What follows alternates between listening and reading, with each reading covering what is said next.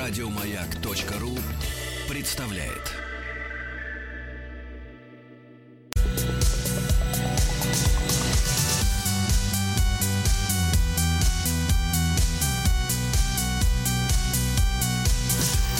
Сергей Стилавин и его друзья на маяке.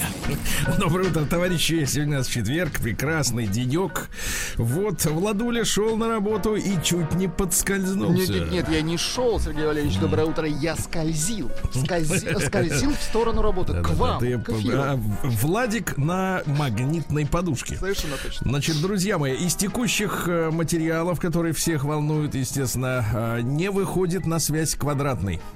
Вот это, кстати, Видимо, пропал, пропал где-то на трассе М10. это тревожит. Э, Ищем, ищем, пытаемся выйти на связь, потому что разрушена семилетняя идиллия, и Квадратного выгнали из дома наконец-то, вот, из Петербургского. Он должен оказаться в Москве. Если по, ориенти- по ориентировке заметите такого человека, немедленно пишите в наш, нашу рубрику «Нос». Значит, э, Владуля еще хотел, хотел поделиться с вами, товарищи, э, ну, скажем так, есть такое слово, ненавижу вот эти вот англицизмы, честно говоря, изжога от них. Так. Знаете, такое очередное слово есть такое лонгрид. Лонгрид. Нет, есть вот э, есть еще более мерзкое. есть Да, еще. есть еще, более мерзкое сторителлер. Да, да, То есть рассказчик.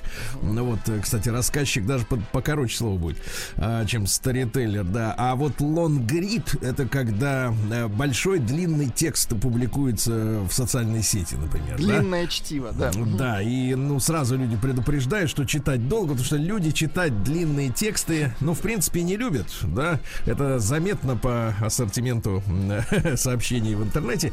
Слушайте, э, к нашему разговору, дайте вот поделюсь с вами э, впечатлениями, к нашему разговору об образе будущего, которое э, вот-вот должно, как бы так сказать, Наступить. наступить. Да. Э, э, Вот. Мы много об этом говорим, и у меня начала в голове складываться кое-какая, так сказать, картина. Наконец-то. А, и я понял, что первые звоночки этого нового будущего, мы о них э, с Рустам Ивановичем в большом тест-драйве говорили, да и вообще, в принципе, в нашем эфире, после общения с крупными руководителями международных автомобильных концернов. А как вы понимаете, международные автомобильные концерны это очень неповоротливые структуры. Наверное, неповоротливее только какие-нибудь монстры, э, которые занимаются нефтянкой или газом. Ну, то есть э, какие-то огромные структуры, да, где пере, перевооружение, пере, какие-то новшества, они очень медленно проходят, потому что огромная цепочка поставщиков и, э, так сказать, партнеров и так далее, да. Так вот, первые звоночки прозвенели несколько лет назад, когда к моему огромному удивлению, э, автомобилисты, автопроизводители протолкнули мысль о том, что вообще мы говорит, хотим отказаться от э, продажи автомобилей. Да, да, да. Помните, да, эту историю о том, что концерны задумали стать, э, э, ну, гигантскими, скажем так, а, арендодателями. Ну, прокатными, да. Да, пр- прокатными конторами, то есть избавить э, человека от участи быть собственником, да, соскребать ржавчину с кузова и так далее, пла- платить страховки, превратив всех автомобилистов в арендаторов. И эти опыты уже сейчас проводятся, ну, вы знаете, да, вот корейские, э, к нам неоднократно приходили товарищи автопроизводители, да, которые уже делают, э, э, уже работающие, да, проекты, когда вы можете машину арендовать на год. Да? Вот вам не надо ее покупать, вам дают машину, ну, соответственно, все страховые выплаты и прочее, прочее, все висит, и налоги висит на владельце, которым остается компания, производитель, а вы как бы вот арендуете этот автомобиль, что-то в районе там 30 тысяч в месяц или что-то в этом роде, да? Вот. И, э, ну, как-то думаю, ну, ладно, хорошо, автомобилисты разрабатывают схему нового, новую схему своего бизнеса, да, они хотят стать тотальными, просто м, тотально предоставлять услугу, да, то есть автомобиль это не собственность, не гордость, вот, не понты, а это просто услуга э, для народа. И вот почитал я Лонгрид, мне несколько человек сразу прислали ссылку на, публикацию девушки Тани, которая живет э, в Великобритании. По своей воле она там живет или ее ребенком вывезли, непонятно. Ну, в общем, наш человек э, за границей. Она там исследует много разных публикаций за несколько последних лет, которые, в том числе интервью, которые сделали официальные британские лица. Ну, из известных вам Борис Джонсон, остальные фамилии, в общем-то, в принципе, ни о чем никому не говорят. Но там со сканами этих публикаций, материалов, то есть это все открытые источники, как говорится, никакой там шпи- шпионства никакого нет. И, в общем-то, у меня нач- начал складываться пазл, потому что неоднократно эту мысль слышал о том, чтобы хорошо быть человека, лишить, в принципе, э, права частной собственности на все. То есть Когда не то, это чтобы... уже было. То есть не то, чтобы ты, да-да-да, там О- идет, от- 100 лет идет эта отсылка, примерно, идет да, эта да. отсылка, да. Понимаете, то есть вот автомобиль, э, как бы как с- как лифт, да, э, в доме, э, тоже ведь не ваш, правильно? Вы просто платите, собственно говоря, за его работу, правильно? Есть такая графа обслуживание лифта э, в коммунальных платежах, э, вот. Ну или вывоз мусора, правильно? Вы же не сами едете на мусороперерабатывающий завод.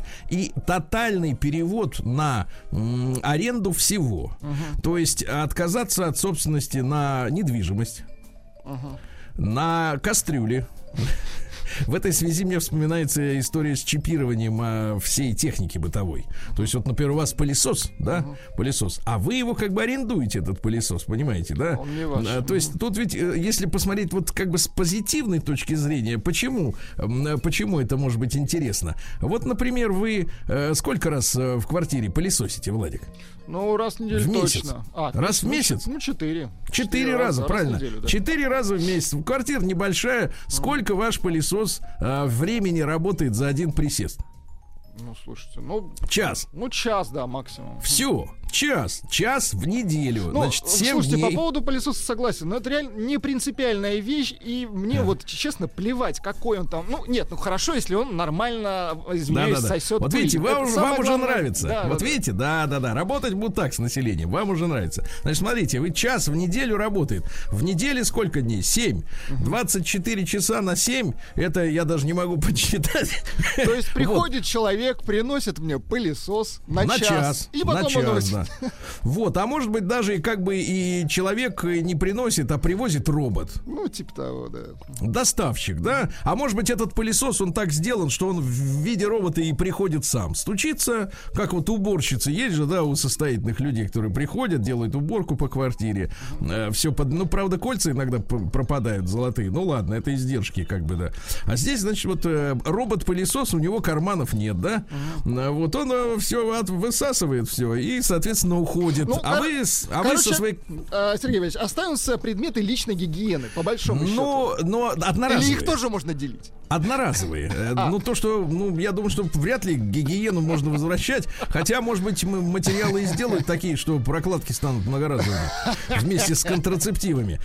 Все возможно. Но в итоге, понимаете, то есть, если говорить с, с языком э, тоталитаризма, вернее, антитоталитаризма, да, то как же так? У меня не будет моих личных штанов, понимаете ли, да, или там еще чего-то. Вот, а с другой стороны, э, вот видите, есть а, фактическая целесообразность, да, многим таким, э, значит, наметкам. И говорят, что в, в основе этой идеологии лежит все тот же, все то же учение Маркса. В принципе, мы в нашей стране, учения, мы наш, да? в нашей стране это учение, значит, а- один раз нахлебались. Не, проштудировали 70 Да, лет, да. потом его отвергали долгое время. Теперь по- у нас есть целая поросль людей, которые говорят, что надо возвращаться к, к Марксу, да. Но в это, в это же время бьют тревогу, что, мол, новый дивный мир организуем не мы, то есть иностранцы. Но я напомню, что Маркс тоже иностранец для России. Ну вот, это не наше собственное изобретение. Да, у нас были талантливые перформеры, в виде Владимира Ильича и других товарищей, да, которые именно с научной точки зрения исследовали марксизм и адаптировали на нашу почву. Но в принципе, в принципе, ну вот как бы, ну да, наверное, в глобальных масштабах, э, так сказать, есть соблазн, да, соблазн повторить то же самое. В принципе, эксперименты такие проводились и, например, в Израиле там есть такое явление, как кибуц. Это типа колхоза, но где действительно у тебя нет ни, ну, вот есть машины, но ты его берешь на время э, и так далее и тому подобное. То есть э, э, полное превращение человека из собственника в арендатора. Вы к чему ведете? Что за, э, за рубеж идет к коммунизму?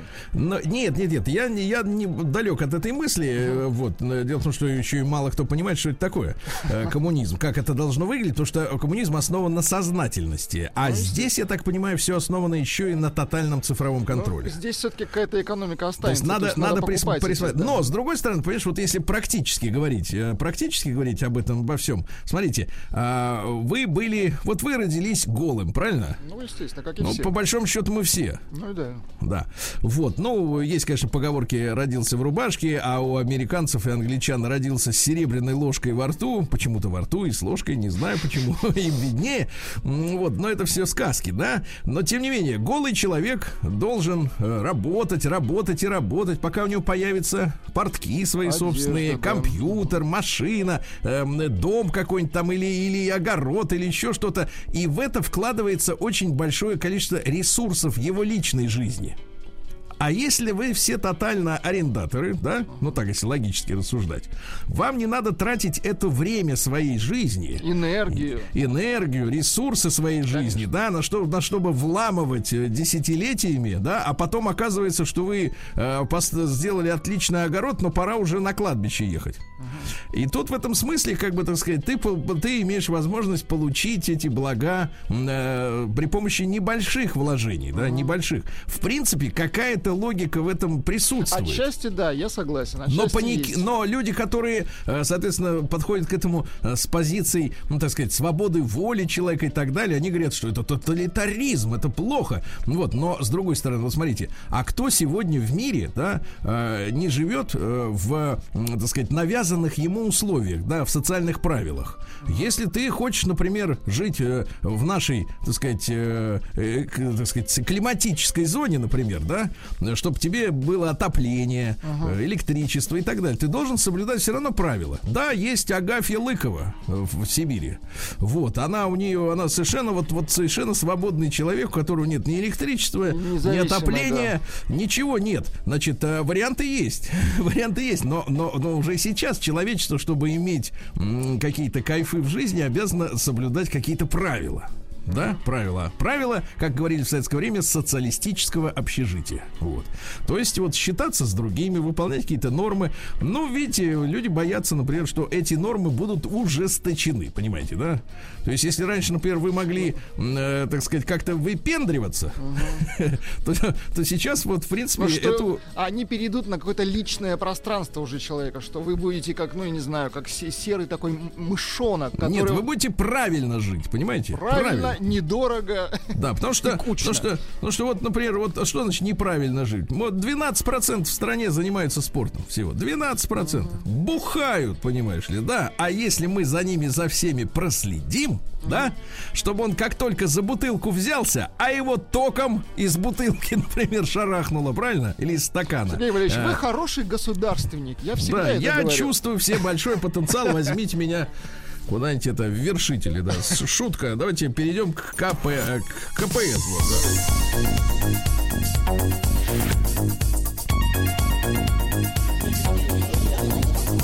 Сергей Стилавин друзья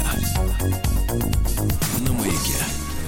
Ну что же, получил письмо от мужчины Алексея. Погодите, А, погодите, прошу вас. Сергей Валерьевич, а мы же не Да. дочитали Мари де Пари. А, точно, Ну, как- конечно. как так? Да, И- да, да. И, ну, по- пожалуйста, вкратце, на чем мы остановились? Да, да, да, я, понимаю, я что вы, да, вот вы внимательный, да, вы внимательный. Конечно, жду, жду Ну что же, да, Мари де Пари, да, извините, конечно, да, на КПС завтра. Значит, смотрите, Мари де Пари это наш новый автор, прекрасный, Да, да, из Франции. спецкор. Жду, кстати, от нее фотографию, пока не И дождался. люди, кстати, уже пишут, спрашивают, не прислала ли она случайно свое Нет, нет, пока еще нет. Я надеюсь, что да. Так вот, э, она переехала не по своей воле во Францию. Мама 17 вышла за году. француза. Француз Жерар художник. Так. Мы помним это. И, значит, девочки 17-летней, красивой, хорошей. А и грустила, и вот приехал к ним в гости э, Жерар. Вот увидел, что она грустит, и решил познакомить э, нашу Машу с- со своим сыном Гитаристом. Пьером, который оказался русскоязычным абсолютно, потому что у него тоже мама москвичка, а папа Жерар. Они встретились, он был панком, я так понимаю, или что-то в этом Ну, роде, гита- весь татуировках, да, рок-музыкант. с гитарой, музыкант. Они поехали сыграть свадьбу в Москву. Вот. А через 8 лет приняли решение, что им нужно развестись. Представляете? И мы на этой теме заострили внимание. Я попросил Машу, я думаю, что это вместе с фотографией уже нам расшифрует она, кто из них действительно принял это решение, потому что когда мы решили что-то, это фуфло. Ну, конечно, нужны Так вот, подробности. а вот теперь и продолжение. Но Давайте. спустя 8 лет мы решили развестись. Вот так.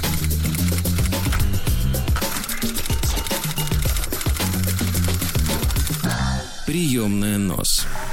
Народный омбудсмен Сергунец. Началось с того, пишет Мари де Пари, что муж изменил мне раз, затем еще раз. у нас есть на это... два. Нет, Левой. у нас есть песня. Эх, раз, еще, Еще раз, раз, еще много-много Нет, раз. Есть Очень еще любит тоже песня «Раз, два, левый», Очень. где-то другое. Нет, нет, очень любят вот эту песню, особенно французы, э, э, слушать, как э, поют наш, наш какой-нибудь ансамбль. После этого мы основательно поговорили, решили попробовать сохранить семью. Опять же, под местоимением «мы» непонятно, кто кроется. Ради дочки, ради нас. Ведь всю нашу взрослую самостоятельную жизнь мы шли рука об руку. Он обещал, что другие женщины это несерьезно. И такого больше не повторится. Но ведь вы знаете, Владик, можно иначе. Я любила и, конечно, верила. Но он опять изменил. Вот кобелюка. Не знаю, где именно мне не хватало женской мудрости, но дальше брак не клеился. Мы все еще жили в Москве. Как подошло время дочке идти в школу, с мужем нужно было разъезжаться, развод давался мне тяжело, и было решено переехать во Францию, где с ребенком может помогать моя мама и родители Пьера. Мы переехали обратно во Францию. Мой уже бывший муж жил и работал в Париже, а я с дочкой устроилась в 150 километрах от столицы в небольшом городке на берегу Сены по соседству с моей мамой. Летом я занималась обустройством нового жилья, искала работу, привыкала к Франции, концентрируясь на ее плюсах. В сентябре дочка пошла в школу, жизнь шла своим чередом, и здесь Пьер присылает мне аудиосообщение на 24 минуты. Ничего себе. Целая аудиокнига, в которой он поведал мне, что встретил прекрасную русскую девушку. И теперь они живут вместе в Париже. Он рассказал это, чтобы я знала, с кем проводит время наша дочь, когда видится с папой. Но эта информация меня здорово взбодрила. Ведь я и не заметила, что пока я сидела с ребенком дома, мой муж, бывший, нашел подругу сердца, жил дальше. Это не соревнование. Но я решила не отставать и скачала себе приложение для знакомств. Понимаем ее. Именно через это предло- приложение я познакомилась со своим новым французским мужем. Об этом я напишу в следующий раз. Простите, что письмо получилось длинным. Спасибо большое за внимание, Сергей, Влад, дорогие радиослушатели. Желаю всем прекрасного дня. Мари де Пари. Очень хорошо. Ну что ж, Мари, я надеюсь, вы пришлете нам и фотографию, естественно, для нашего с Владом только Да, да, да, исключительно. конечно. Да, да. Владу я покажу. Ну вот, абсолютно я знаю, я видел, как Артем Сергеевич показывал. В принципе, вот в таком же лайв-видео я могу ему показать. Прием корреспонденции круглосуточно. Адрес стилавинсобакабк.ру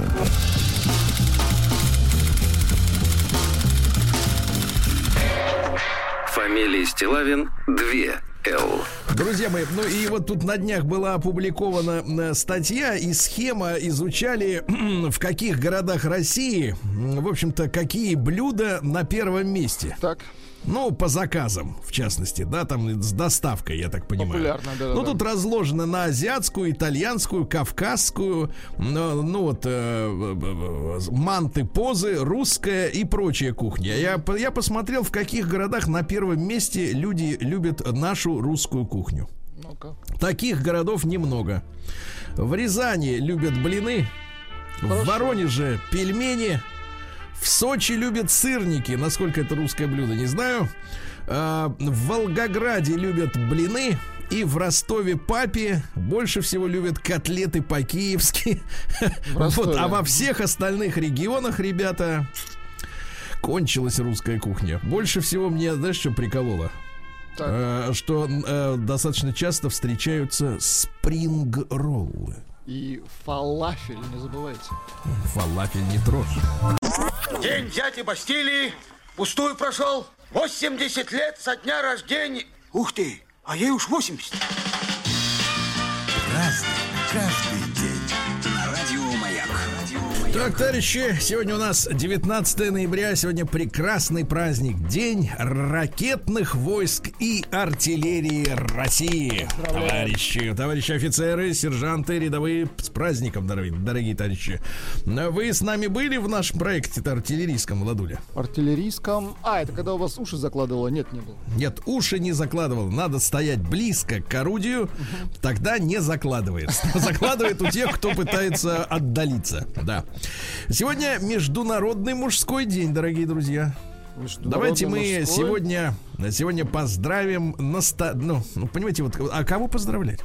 Кого поздравлять? Дело в том, что, э, как мы знаем из наших психологических э, бесед, да, со специалистами, а мужчин э, женщины хотят видеть исключительно теми самыми настоящими, да? Вот, как мы знаем со слов специалистов, э, таких людей нет.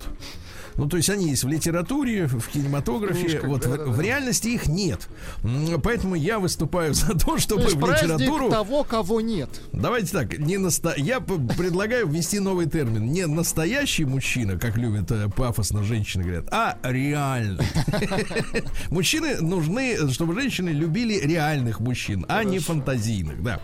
Даешь отказ от фантазии. Э, День кузнеца ручной ковки. Давайте поздравим тоже. Да, я знаком с представителями этого, этой прекрасной профессии. Сильные люди с хорошим вкусом. Знаете, и, Крепкой сказать, вот, рукой. Мгм. да, и с крепкой рукой одновременно. Вот, потому что бывают люди с крепкой рукой, как мы видели Да-да-да, на записях, но- а вкуса нет. Вот. Дальше. День отказа от курения сегодня. Хорошо. Вот, но мы с вами отказались давно. В детстве. Да, от, с рождения. А, День газированных напитков с кофеином. О. Ну, чтобы сшибало прямо вот, да, понимаешь ли, да. А, День работника стекольной промышленности. Хорошо. Большое им спасибо, да. Сегодня Всемирный день туалета, друзья мои, отмечается. А куда без него? Вот Извините, так. да, День да. чистого туалета. Вот Также так. день сантехника. О, Вот, это всё, очень видите, хорошо. идет. Ага. Вы когда-нибудь стакан вот этот сливной э, чистили? Э, нет, никогда. Ни разу? Всегда прибегал к помощи специалистов, Сергей Валерьевич. И мне стыдно. Да вы белоручка. Вот, а я прибегал к помощи руки. Руки. Да. Чистил Ну, стакан. в хорошем смысле, как мы понимаем. Движения другие, да. А, день женского предпринимательства. Хорошо, Вот, да. День запаха свежего хлеба. День пожелания плохого дня в США. Ну, в США, конечно, Это вредоносный, да. люди, да. А, Праздник нового Бажале. Вот вчера Зинфандель был, сегодня Бажале. Видите, как никак не слезть с, этой, с этого дела, да. С этой иглы. Ну и, наконец, Павел Ледостав. Друзья мои, Ледостав. Дело в том, что наконец-то начинают, ну, в средней полосе России, понятно, э, нач- начинают уже покрываться льдом озера и реки. В Москве сегодня налить. Да, да, да, да, да. Вот, э, если сегодня выпадет снег, это предвещает снежную зиму. Давайте проверим. Так, некоторые предсказания делали, наблюдая за животными. Если, например, у коня в Так. этот день хороший аппетит, не то чтобы не в коня корм, по-другому, А то и зимой болеть не будут. А если корова даст сегодня много молока, Так. то вплоть до весны будут прекрасные удои, товарищи. праздник каждый день. На радио Маяк. А в 1600 году родился Ш- Чарльз I. У нас ну, он проходит под кличкой Карл. Вот, король Он Англии. А у него была абсолютистская политика. Ну, если король, так и король. Вот. И после поражения сторонников короля в битвах с армией Оливера Кромвеля, кровавого диктатора английского, да, его выдали парламенту, обвинили в госизмене, ну, то есть э, в измене самому себе, потому что государство это я, как мы помним, да, из со слов другого короля. Да, так вот, и обезглавлен. Говорят, всю свою жизнь много болел. Ростом был всего 162 сантиметра. Представляете? Ай-яй-яй. 162 И сантиметра. И однажды он, кстати, пока еще был с головой. Так. Вот, э, он, соответственно, поехал э, э, в Испанию за невестой. Романтично. А пока ехал, представляешь, сблизился с фаворитом своего папаши, С фаворитом. герцогом Бекингемом. Какая грязь. Да, да, да. То есть, вот, э, в принципе, они лично такие едут в карете и говорят, слушай, а зачем нам вообще Женщины. невеста? Нам и так, как говорится, нормик. Да. А в 1703 году в Бастилии скончался узник, вошедший в историю как человек в железной маске. Мы теперь знаем, что это настоящий Петр Ди Первый. А, извините. Какой Ди Каприо? Настоящий Ди Каприо Петр Первый, да-да-да. говорю. Сегодня великий день в нашей э, истории, культуре, науке, естественно, в первую очередь. В 1711 году Михаил Васильевич Ломоносов сегодня родился, да? Хорошо. Вот великий человек, который, как мы знаем, с рыбным обозом, но рыба была замороженная, поэтому запаха не было. Значит, он отправился в Москву, да, вот, ехал туда и, в общем-то, э, на Западе учился, в Магдебурге, там пригрел себе жену из да местных, да. молодец. Ну, чтобы снизить арендную плату за комнату. Вот, но бил, э, бил этих самых э, иностранных, в частности немецких э, академиков стульями бил Потому что регулярно. они тупые были. видимо. Нет, потому что они выдумывали нам историю, понимаете? Вот. А, и вот что говорил Ломоносов. Вдохновение такая девка, которую завсегда снасиловать можно. Видите как? Вдохновение, да. Вот такая вот история. Сегодня в 1740-м мы избавились от Бероновщины. Был такой курлянский герцог, да, который Дружок А у нас- Анны Иоанновны. да, куражился. Вот сегодня его в ночь-то и арестовали, да. А в 1770-м Иван Федорович Крузенштерн родился. Наш мореплаватель. В Петербурге есть на набережной памятник. Регулярно выпускники и курсанты морских училищ, они ходят, натирают там все это, там, надевают тельняшку на ему. Вот очень хорошо, чтобы не мерз.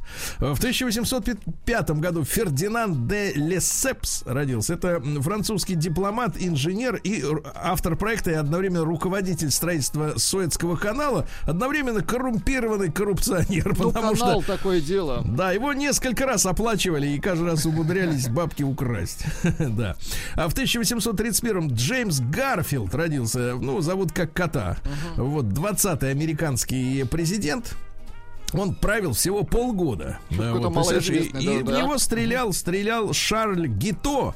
Вот, когда тот в него выстрелил, Так. президент успел вы, вы- выкрикнуть «What the fuck?» И, значит, в Какого переводе «Что это?» черта? Мгм. Что это? Да, и все, да, и все. Вот. А что касается убийцы вот этого Гито, да, э, то, э, так сказать, он признан был невменяемым. И тем не менее решили сумасшедшего повесить. На всякий случай. Ну, конечно. Так, побыстрее. В 1839-м Эмиль Шкода родился. Это э, инженер э, чешский. э, В принципе, англосаксы считают его германским инженером и предпринимателем. Да, он даже заслужил приставку фон к своей фамилии. То есть он был фон Шкода.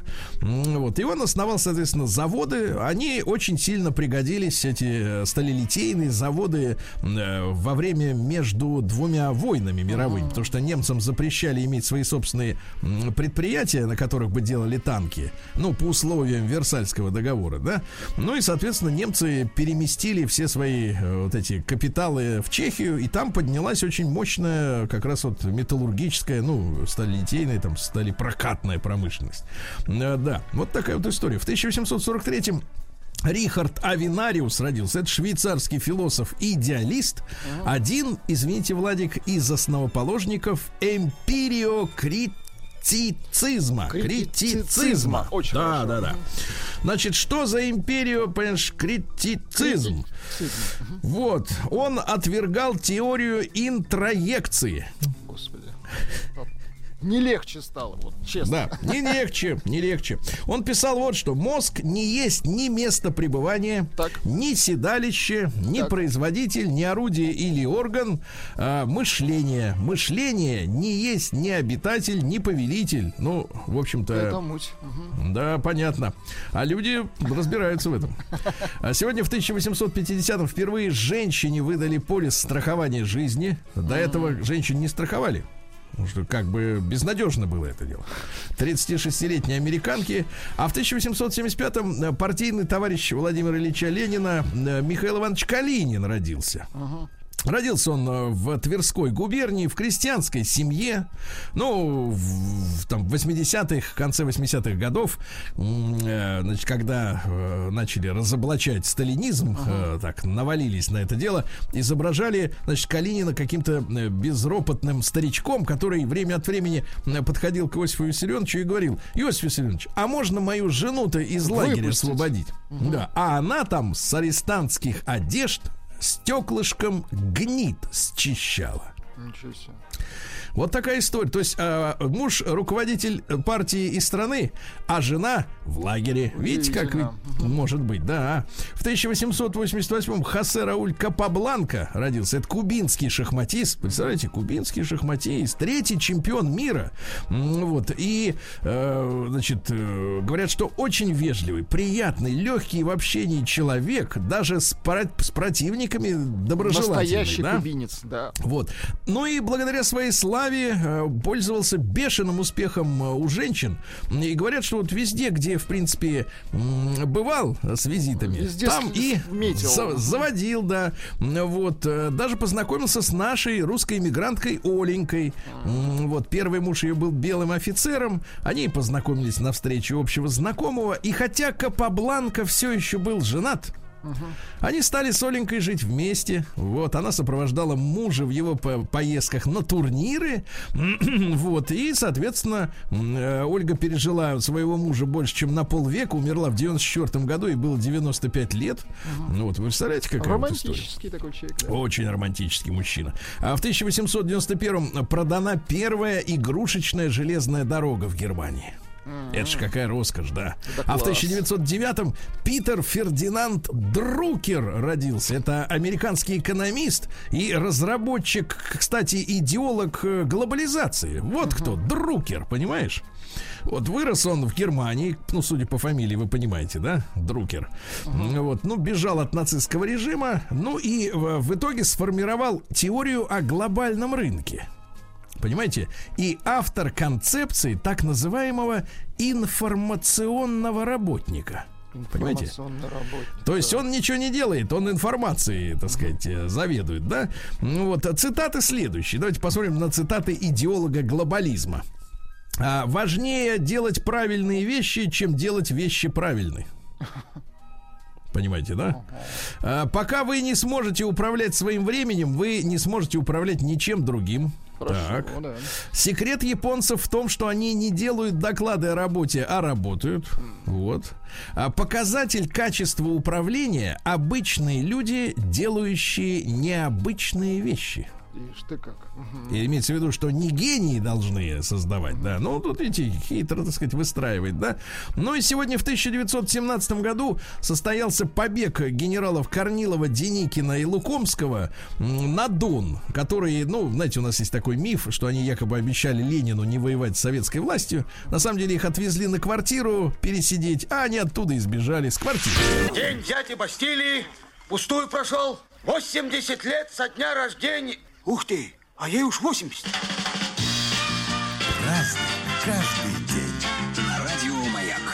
Так, товарищи, сегодня у нас э, еще что интересного. В 1919 году по инициативе Горького в Петрограде открылся Дом искусств. Это коммуна для тех, кто не уехал. Ну Вот. Ну, вы понимаете, да, что у писателей не было денег, их стали там кормить. Подкармливать. Э, В, да-да-да. до- в доме кормились и Андрей Белый, и Блок, и Гумилев ходил поесть немножко и говорил спасибо, да. А в 21 году Эмиль Вениаминович Брагинский родился, наш замечательный киносценарист и драматург, э, и «Берегись автомобиля». И ирония судьбы, и Ну, с служебный роман, и вокзал работал, для двоих, и гараж, и даже забытая мелодия для флейты. Все это, да, да. гениальный сценарист, да. Вы сегодня знаете имя хоть одного сценариста? Вот честно, нет. Вот именно так, чтобы говорили, о, это фильм вот того сценариста, понимаете, да, вот о чем я говорю. Вот это вот, и вот поэтому претензии иногда и предъявляют к нашему кинематографу, что режиссеры, они известны, продюсеры, да, но в основе-то фильма, ребята, сценарий. Что снимать-то, если снимать нечего, правильно? Вот, э, э, Юрий Валентинович Кноуразов в 22 году этнограф и языковед, который расшифровал письменность э, индейцев майя. Понимаете? Умница. Видите, как, да? Вот Майя расшифровал. Тед Тернер, глава CNN, в 1938 году. Потом раз так и спихнул государство свой телеканал, что официально у них, так сказать, телеканал. В 42 году Кельвин Кляйн родился. Вот с чем знаменит Кельвин Кляйн. Заработал репутацию скандального человека. Э, Всякие там э, э, картину да Винчи пародировал своими этими рекламными фотографиями, да, м- омерзительно. А, Родоначальник стиля унисекс. Вот трусы для девочки, а вот трусы для мальчика. Найди, найди 10 отличий, да. Цитат какие? Мне кажется, есть что-то невероятно сексуальное в девушке, которая носит футболки или нижнее белье своего молодого человека. А? Есть? Я не вижу, например, нет. Или нужно ставить перед собой цели на будущее, но решать проблемы сегодня и наслаждаться тем, что имеешь. Вот. В 42 году началось контрнаступление наших войск под Сталинградом в этот день. Хорошо. Вот сегодня в 44-м Фред Липсиус родился, саксофонист и пианист группы «Кровь под слезы». Хорошая группа. Дайте, дайте нам кровь. What goes up must come down. Понятно. Хорошо. В 57 году родилась израильская певица Офра Хаза. Вот видите, были у вас записи-то? Давайте вспомним. В 90-х была популярна. Куда пропала? Ну, совсем с концами, да, согласен. В 61 году Мэг Райан родилась актриса. Вот. э, Вообще, в принципе, это псевдоним. Ее А зовут деле- Марга- Маргарет Хайра. Маргарита, ага. Не-не-не, а Мэг Райан это анаграмма, ну то есть составленная из букв слова другое слово. Анаграмма к слову Германи. Мэг Райан это. Германия, понимаете, да?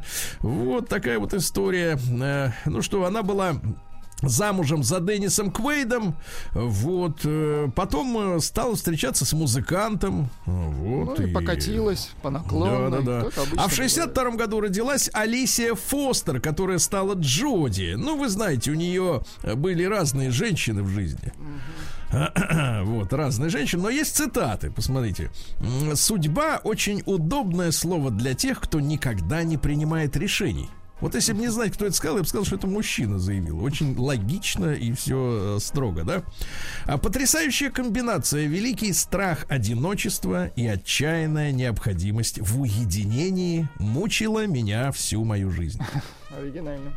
Хочется быть человеком, но как тут... Но э, не одна хочется с живым, да? да, э, слышал э, высказывание тут э, одной интересной женщины, говорит, мне, говорит, нужен муж, э, вот, э, чтобы он, э, значит, как бы, когда мне надо, был бы рядом, Под рукой, да-да-да. но не мешал бы, когда я там занимаюсь своими делами, как кот, такой Ну, не муж, мешал жить. Да-да-да. Да, но жить не мешал, да, потому что жизнь насыщена и без него.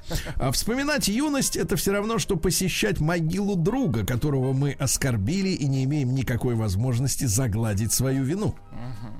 А это вам как? Неплохо. Понимаю. Женщины в 40, а вот это нам должно быть интересно. Ну-ка, женщины в Женщины в 40 определенно более интересны, чем в 20. Мы дольше жили, вот больше уверены в себе, уже нет смысла делать вид, что ты на гребне и в курсе. Волноваться, классная ли ты, быть тем, кто ты есть, огромное преимущество. Понимаете, да? Вот сегодня в 1969-м правительство Ганы выслало к чертовой бабушке из страны сразу 500 тысяч мигрантов. Ну, то есть они решили, что вот давайте мы их всех к черту вышлем. И выслали, да. Сегодня трагедия в Америке. В 78 году в Джорджтауне, это в Гаяне, Покончили с собой более 900 по- последователей американца Джима Джонса, руководителя культа «Народный храм». Вот, понимаете, да? Э, Вот, э, ну и что, сектанты, понимаешь, сектанты. Американцы их пытались, соответственно. Кстати говоря, интересно, что э, была версия перевести эту секту в Советский Союз. Вот. Велись переговоры, да. Там побывал корреспондент ТАСС э, вот в этой секте, потому что Джонс, вот этот организатор, неоднократно высказывал свои симпатии Советскому Союзу. Мне, говорит, нравится, как у вас там все устроено. Я хочу у себя Ловко. сделать так же. Да, да, да. Вот, и даже говорили, что, мол, э, дал знать советскому посольству о намерении просить в СССР политического убежища.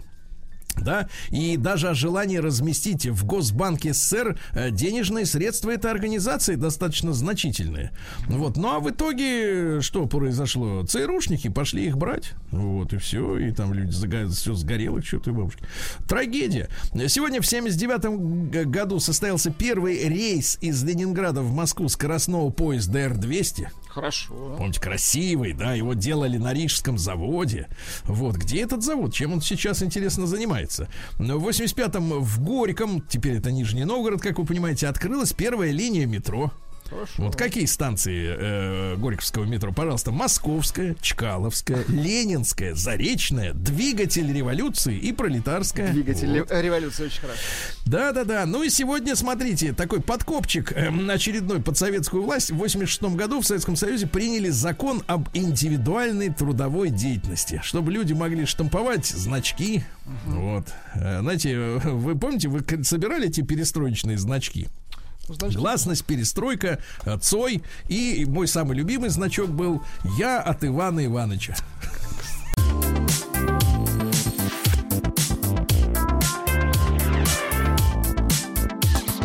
Сергей Стилавин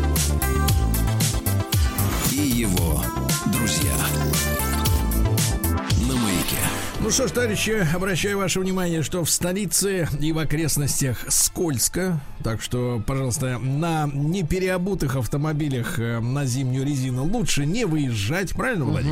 Вот ботиночки тоже давайте прошипуем сегодня как следует. Да. Людей пора прошиповать. мысленно, мысленно окажемся в Омске дальше. Да. Златоглавым.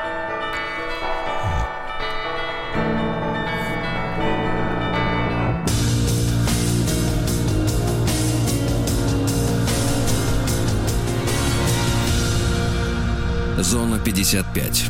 Друзья мои, лет 50 назад был популярен фильм «Сладкая жизнь» Дольче Вита. А, Нечто подобное произошло и в Омске. А, Бомжи, живущие на теплотрассе, нашли на Омском вокзале кошелек с банковской картой. Редкая удача. А, Ребята купили себе микроволновку, вот, машинку для стрижки волос.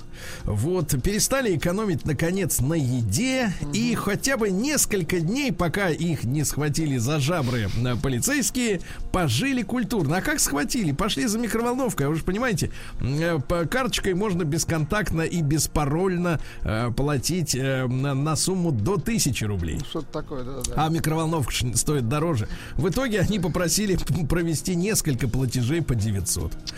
Их срисовали. Срисовали, да. Омская студентка-первокурсница, приехавшая из области, 17-летняя девчуля, занялась распространением наркотиков синтетического происхождения. Да, общалась с куратором интернет-магазина по продаже оптовых партий. На съемной квартире фасовала. В итоге ее взяли с 324 граммами наркотиков. Вы представляете? 300 грамм. Ой. 300 А Митча- лет тому назад. Да, а Мич, а я была так молода, да. А Мич э, поругался со своей э, возлюбленной, э, вот, молодой, да, и в отместку за ссору э, достал из кармана складной нож и порезал четыре шины автомобиля ВАЗ-21099, который принадлежит маме своей э, обидчицы. После чего на борту автомобиля написал, нацарапал различные оскорбления. Ну, Ну, как знаем, так? какие это оскорбления. В итоге штраф а, 39 тысяч рублей. Ну, не штраф, а сумма ущерба. Сергей Валерьевич. Вот, вы нас так не пугаете, Сергей Валерьевич. А как пугать-то? По-другому как-то. Ну-ка, еще что-нибудь расскажите. Омский газосварщик, смотрите, так. А, повысил квалификацию, ездил в Новый Уренгой, а на обратном пути, а, так сказать, подрезал вещицы у попутчика. Вообще мужчина уже сидел 13 раз. 13 раз. Да, стырил вещи, а потом помогал найти, искать их, э, бегая по, ваг- по вагонам с просьбой, э, не видели ли, с вопросом, не видели ли вещи. Ну, а прокололся, когда вернулся домой и оплачивал чужими банковскими картами проезд в общественном транспорте и покупки в магазине. Вот так вот. А Мич через суд требовал с полиции почти полмиллиона рублей. Дело в том, что э, житель Омска 9 лет назад купил иномарку и ездил на ней спокойно. А потом решил продать. И в этот момент оказалось, что у него перебиты номера на кузове. И машину забрали безо всяких компенсаций. Но суд в иске а Мичу отказал. Так что с концами. В Омске нашли 500 нелегальных таксо- таксомоторов. 500, 500. нелегальных, да. В Омске хотят благоустраивать дворы вместо скверов. Дворы важнее. Хорошо. А, После ремонта тротуаров в Калачинске на директора стройфирмы Артура Торчана завели уголовное дело. Тур Торчан. Торчан. Дело в том, что Торчан вместо щебня... Тор- из- Торчан какую сумму конкретно говорите? Торчин 33,8 миллиона рублей. Много, Значит, много. да, вместо щебня использовали железнодорожный балласт, тот, то, который дешевле стоит, а асфальт клали тоньше. Вообще вот эта сфера с дорожным ремонтом, мне кажется, одна из самых, мне Самое кажется, лакомое. Самая лакомая, да, тема вообще. Потому что э, дорожный ремонт не заканчивается вообще никогда. Никогда, точно. В этом у него есть преимущество. И от В Омске- они все торчан, понимаете? Да, Ну, то есть нравится им это. да, да, да. Не торчан, ни один. Э, Значит, в Омске нашли уже 73 нарушителя, которые не вывозили снег, да? Омску не светит интеллектуальная транспортная система. Это понятное дело, да. Ну и что-нибудь приличное, давайте Ну, так. э. Для омского дендросада Дендросад. разработали концепцию со смыслами, да? Ну и, наконец, страшная новость. Слушайте, а ведь в дендросад и, по- и послать можно, и не зазорно туда и сходить, в Да, дендросад. да, да. Ну и, наконец, на улице Омска Так. только что вышел первый Дед Мороз. Внимание. Ловят или нет? Ищет Нет, полиция. как поймают. Сергей Стилавин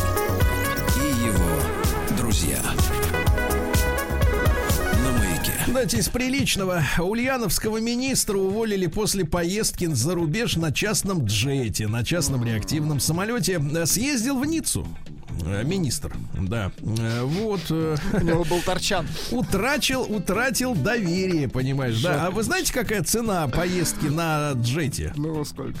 Я вот видел у одной блогерши, певицы, объявление, значит, агитирует людей лететь с ней в, скл- Дубай, в Дубай. А в складчину, да, наверное? Знаете, сколько стоит одно Ну, место давайте, в да, джете? давайте. Причем джет-то большой. То есть, э, если, например, ми- министр вот этот летел, так он, наверное, летел в компактном джете. Вот. А есть такие большие, где до 50 мест. Вот. Так вот, э, 350 тысяч. 350 тысяч. 350 тысяч билет стоит, ребята. Похоже, что с А путешествием... удовольствие сколько? На все 600. А удовольствия такие, что доверие теряют, да. Вот, дальше приличная новость. Космонавты наши, э, которые протирали станцию, станцию с обратной стороны станции, ну, имеется в виду, вышли в космос и протирали. А выбросили полотенце в космос. Говорят следующее. Оба полотенца ушли красиво. Слышишь, красиво. Нет, а полотенце куда Да выбрасывай. Да, а коллега, коллега отметил, что улетая, полотенцы блестели. Да, Ну, Прекрасно. да. Прекрасно. Дальше что у нас интересненького? А, самоизоляция увеличила спрос на самогонные аппараты. Хорошо. Ну, видите, Вот. люди творческие появились. Очередной хит-парад э, фантазий народных. Значит, э, когда люди, у людей только один, одна возможность проявить свою фантазию, в принципе, мне такое ощущение, только дать какое-нибудь этакое экзотическое имя своему ребенку. Экзотик имя. Так, Значит, среди имен следующие. Пять малин. Малина. Понимаете? Пять малин. Дальше. Мгм. Две радости. Две радости. Две Мадонны. Две. Так. а, Два космоса. Мгм. Опять. И куртки И- замшевые. Три. Нет, минуточку. И один Люцифер. А почему один-то? а? Какие уроды, а? Дальше, да. Да, Дальше. На Минздраве рассказали, что сексуальная активность россиян в пандемию растет. Вот. И хорошо. даже, да, и даже страх за- заразиться нет, нет. Не этого страха. останавливает, да, любовь? Не останавливает. А как остановиться, когда так вкус- вкусно?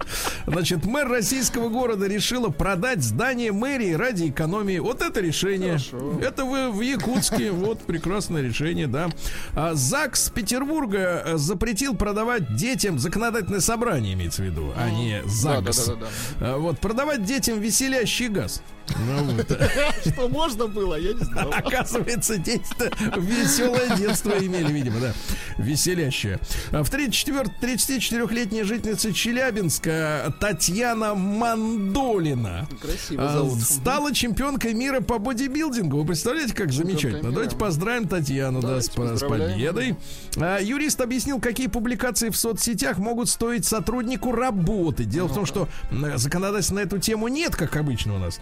Вот. Но, тем не менее, у, зак- у работодателя есть возможность уволить, э, посчитав на своих, по своим собственным ощущениям, что это плохо. Например, кадры с драками, насилием, а, жестокое обращение с животными, обыкновенный мат может довести до увольнения Да в соцсетях. Да-да-да. Вот, но при этом фото в купальнике не может считаться аморальщиной. Не Ну, может. конечно, да. это красота. А В Рособорнадзоре э, допустили возможность участия искусственного интеллекта в отборе абитуриентов в ВУЗе. Теперь он будет решать, кто будет где учиться. Искусственный интеллект. Да, дело в том, что у молодого человека или девушки обязательно скоро появится цифровой след.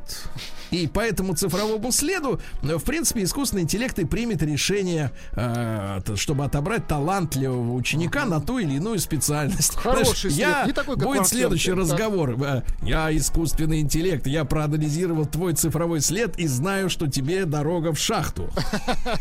Вот. Россияне стали меньше пить на 5%. Хорошо. Меньше курить, таких стало, э, сказать, тоже вот поменьше. Э, Но при этом главный терапевт Минздрава Драбкина Так. отмечает, э, что больше стало людей на 4% с избыточной массой тела, потому что люди жрут, что Мало попало. двигаются. Да, мало точно. двигаются и жрут в сласть. Да. А отмена новогодних гуляний не повлияла на планы 70% москвичей. И так не гуляли. Не собирались. Да. Ну и, наконец, в Новгородской области переименуют деревни э, с одинаковыми названиями. Там несколько Демидова есть, несколько деревень Новинка. А как переименуют? э, Малые, большие, новые. Вот. Вариантов немного. Наука и жизнь. Ну, Давайте, врач рассказал о влиянии мата на головной мозг. Э, Дело в том, что использование ненормативной лексики это агрессия, да? Вот, э, и можно раскачать при помощи мата агрессивное состояние своего организма, понимаете, да? То есть э, обычно наоборот, но можно и в ту Как сторону. бы завести себя, да? Завести себя, конечно. А, названы продукты, которые вызывают мигрень. На первом месте красная винишка. Ага. Жаль. жаль. Вот также кофеин, кофеин, кофеин. Вот, ну и э, глутамат натрия, ребята, это усилитель вкуса, э, который Его используют. э, в- подкладывают, да-да-да. Да, его подкладывают. Наша задача его выложить оттуда. Нет, есть. Вот хорошая новость из Чехии. Обнаружены пауки, которые перед спариванием связывают своих самок. О, как. Ну, это японская культура. Вот. А, друзья мои, что еще интересно? В Петербурге начали производить робота-убийцу бактерий и вирусов. Хорошо. Вот. Российские школьники создали систему, которая пересказывает человеку содержание вкратце длинных постов и видеозаписей. Во, Вот, И отлично. книжек, отлично. И книжек туда все засунуть надо. Да. В Томске создали умные удобрения из отходов горнодобычи. Хорошо. Вот. В Архангельской области построили нержавеющий мост. almost Будем ждать, когда он заржавеет, да, если он нержавеющий. На- Физики в России придумали способ избавления от загазованности городов. Вы знаете, провели эксперимент Так. а, в Лефортовском тоннеле. Ну, там большой трафик и много газов, да, загазованность большая. Так вот, открыли новый вид разряда электрического, Так. а, который производится тем же микроволновым излучением, но физика немножко другая. Так вот, этот разряд э- электро, так сказать, электричества сокращает в 6 раз э, вредоносность выхлопов. Представляешь? Круто. То есть он Слушайте, прям круто, в да. воздухе уничтожает его. Вот Класс. то, да.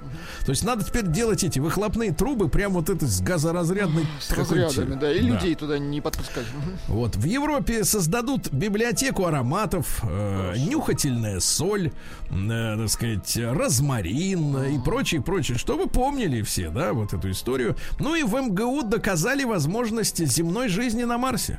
Ученые Доказали. сказали, да, все, так и можно. Новости капитализма. Ну давайте, самый настоящий капитализм воплоти. На Украине больной коронавирусом мужчина пожертвовал свой лимит на кислородном аппарате в пользу заразившегося сына и от этого умер. Ничего себе, удивительно. А, тяжело больным людям дают подышать кислородом 15 минут в день. 15 минут в день. Вот человек свой лимит отдал сыну, и в итоге ему самому не хватило. Нормальная такая научно-фантастическая сага, да? А, в Канаде появились знаки, предупреждающие о том, что э, надо прогонять лосей, которые лижут машины. Лоси лижут машины, а в связи с Да, чем? don't le- Как лось по-английски? Лось. Да, don't let лось л- lease your car. Как стыдно. Так вот, оказывается, лоси э, для, для лосей наркотиком является соль. Они ради соли могут делать что угодно, а в Канаде дороги посыпают солью, машины, соответственно, все облеплены. Вот, слушайте, как по-английски лось. Да. Elk. Элк. Как? Элк. Elk. Сами идите туда. Вот, вот именно, да. Так вот, э, короче говоря, слизывают, и из-за этого могут быть проблемы и у людей, и у машин, понятно. и у лосей. Да.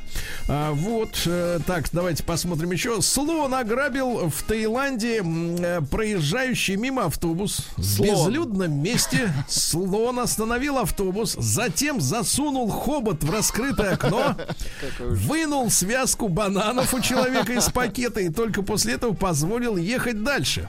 Вот. Ну и, наконец, страшная новость э, для тех наших женщин, которые хотят красить волосы. А они все хотят. Студентка из Болгарии э, решила стать шатенкой. Ну. Покрасила волосы, а проснулась она на следующее утро с головой, с размером и формой футбольного мяча, потому что полностью опухла. Представляешь? Ужас какой. И в результате, значит, ей делать стали антигистаминные уколы. Опухоль начала спадать, но вместе с этой, значит, с этой опухлостью начала отслаиваться кожа головы. Вот так вот, Жесть ребята, какая. покрасилась. Ага.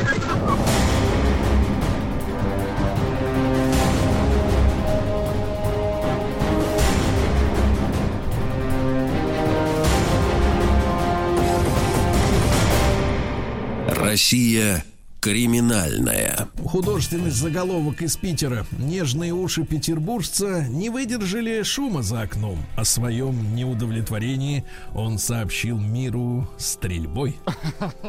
Подлец. Ну, понятно. Это что значит подлец. А что шумите? Вот именно, да. Стрелять плохо. Шуметь надо в другом Так, месте. Аккуратно, да. я понимаю. Россиянин сделал ремонт в чужой квартире и стырил оттуда стиральную машину. Вот, понятно. В Пскове мужчина украл статуи с территории храма. Ты представляешь? Ай-яй-яй. В Москве блогер и топ-менеджер банка отдали мошенникам свои деньги. Мошенник предлагал пустить их в рост. А Блогер передал 9,5 миллионов рублей, а, значит, соответственно, президент банка был чуть поумнее, чем блогер. А он передал 870 тысяч. Ну, как, как вы понимаете, с концами. Да, естественно. Вот, а в Нижегородской области борца с коррупцией посадили за взяточничество. Ну как так-то? Ну он же У нас на боролся. этой не- нет, у нас на этой неделе была новость. Помните про алтайского Да, защитника да, да. Архаров, который на охоту повез бизнесмена, да, из Москвы. А вот теперь просто вот, э, пожалуйста, борец с коррупцией взял взятку. Э, В Краснодаре лжебанкиров осудили за вывод денег за рубеж. Они заработали на обнале Так, э, 50 миллионов рублей. Представляете, сколько они вывели, если они заработали 50 миллионов? да, много. Вот. Ну и, наконец, давайте о хорошей новости. Давайте. Петербурженка отсудила у застройщика 195 тысяч рублей за рухнувший в комнате потолок. Вот так. Потолок обвалился. На правах рекламы. Путешествие по стране Росатом. На радио «Маяк». Друзья мои, ну это просто какой-то праздник. Я смотрю вновь в студии Рустам Иванович, да? Доброе утро, Сергей Валерьевич. Да, да, да. Доброе Что утро, Рустам Влад. Иванович? Доброе утро, уважаемые радиослушатели. Смотрю, не живете вы проблемами москвичей. Не коснулся вас, не коснулся вас а, ледяной дождь.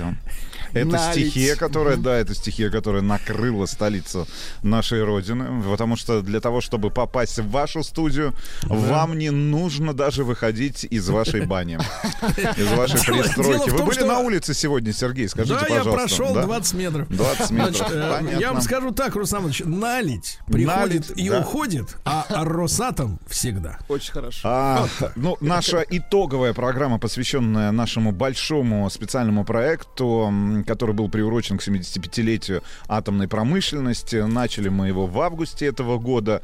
А, 10, э, 10 городов э, э, на карте Росатома, которые мы посетили. Это и Санкт-Петербург, это и Нововоронеж, это и Обнинск, и Саров, и Снежинск, и Заречный, Железногорск, Краснокаменск, Электросталь, Волгодонск. В Санкт-Петербурге мы были на съемках, ледоко- н- э, организовывали съемки, и этот э, ролик доступен на YouTube-канале «Большой тест-драйв». Э, э, Мы знакомились с атомным ледоколом «Арктика». Ну и наши такие общие впечатления от этих поездок. Буквально несколько дней назад беседовал с журналистом, э, я так понимаю, корпоративного издания «Росатома», который тоже готовит небольшой такой отчет о нашем с тобой путешествии. Вы осторожнее, Рустам Иванович. Журналист перед разговором обязан пок- показать свои документы, потому что информация может утечь не туда. Осторожно. Разговор, разговор был по телефону, да.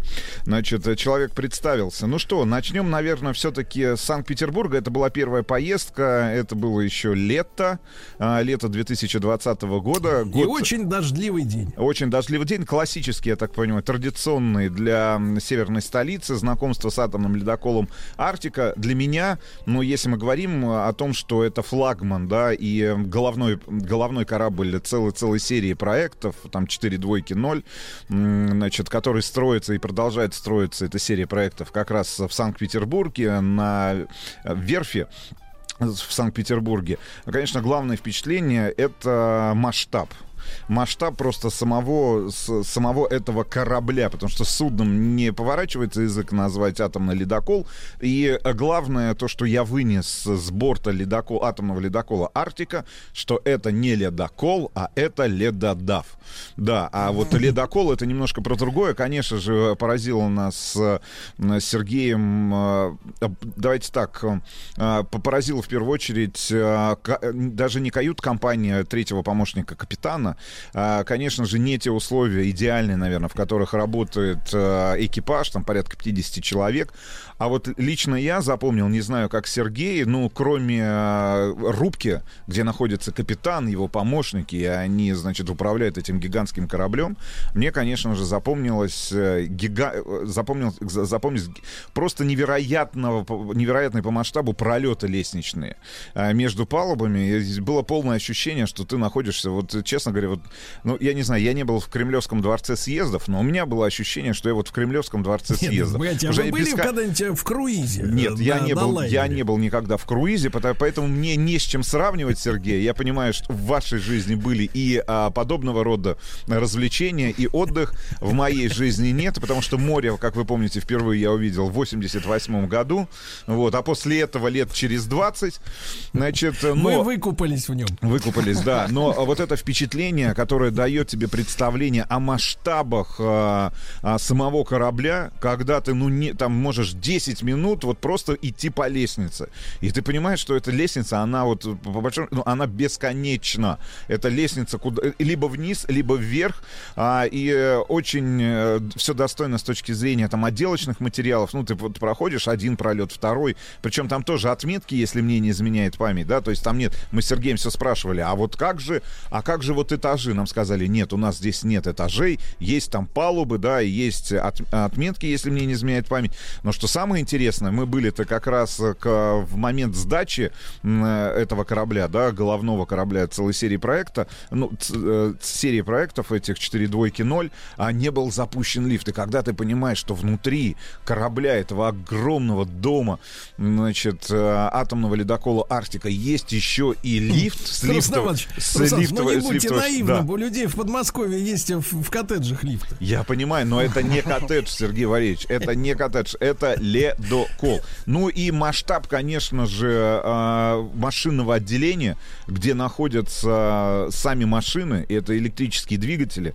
которые приводят в движение гигант. Ну вот просто мы там видели, да, там есть центральный э, двигатель, есть э, правый и левый, гигантский вал, который крутит уже, собственно говоря, Винт, да, винт. И когда ты находишься, и ты понимаешь, что ты находишься ниже ватерлинии, значит, а у тебя через перегородку, а, значит, э, холодные Рыба. воды, э, рыба и холодные воды Балтийского моря, ну, в данном конкретном случае, я так понимаю, а, Невы, Ну, и- и в данном случае корюшка. и корюшка, да.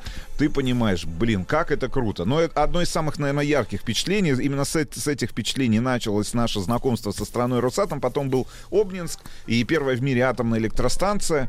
И э, что мне запомнилось, не знаю, как Сергею, ну, кроме того, что ну, нам впервые удалось, наконец, постоять на крышке заглушенного и выведенного из эксплуатации первого в мире мирного атомного реактора, это, конечно же, режим секретности, а, в который в нашей стране там, в далеком 1954 году впервые в мире была запущена а, атомная электростанция, которая дала ток, энергию, да, электричество в сеть общего пользования.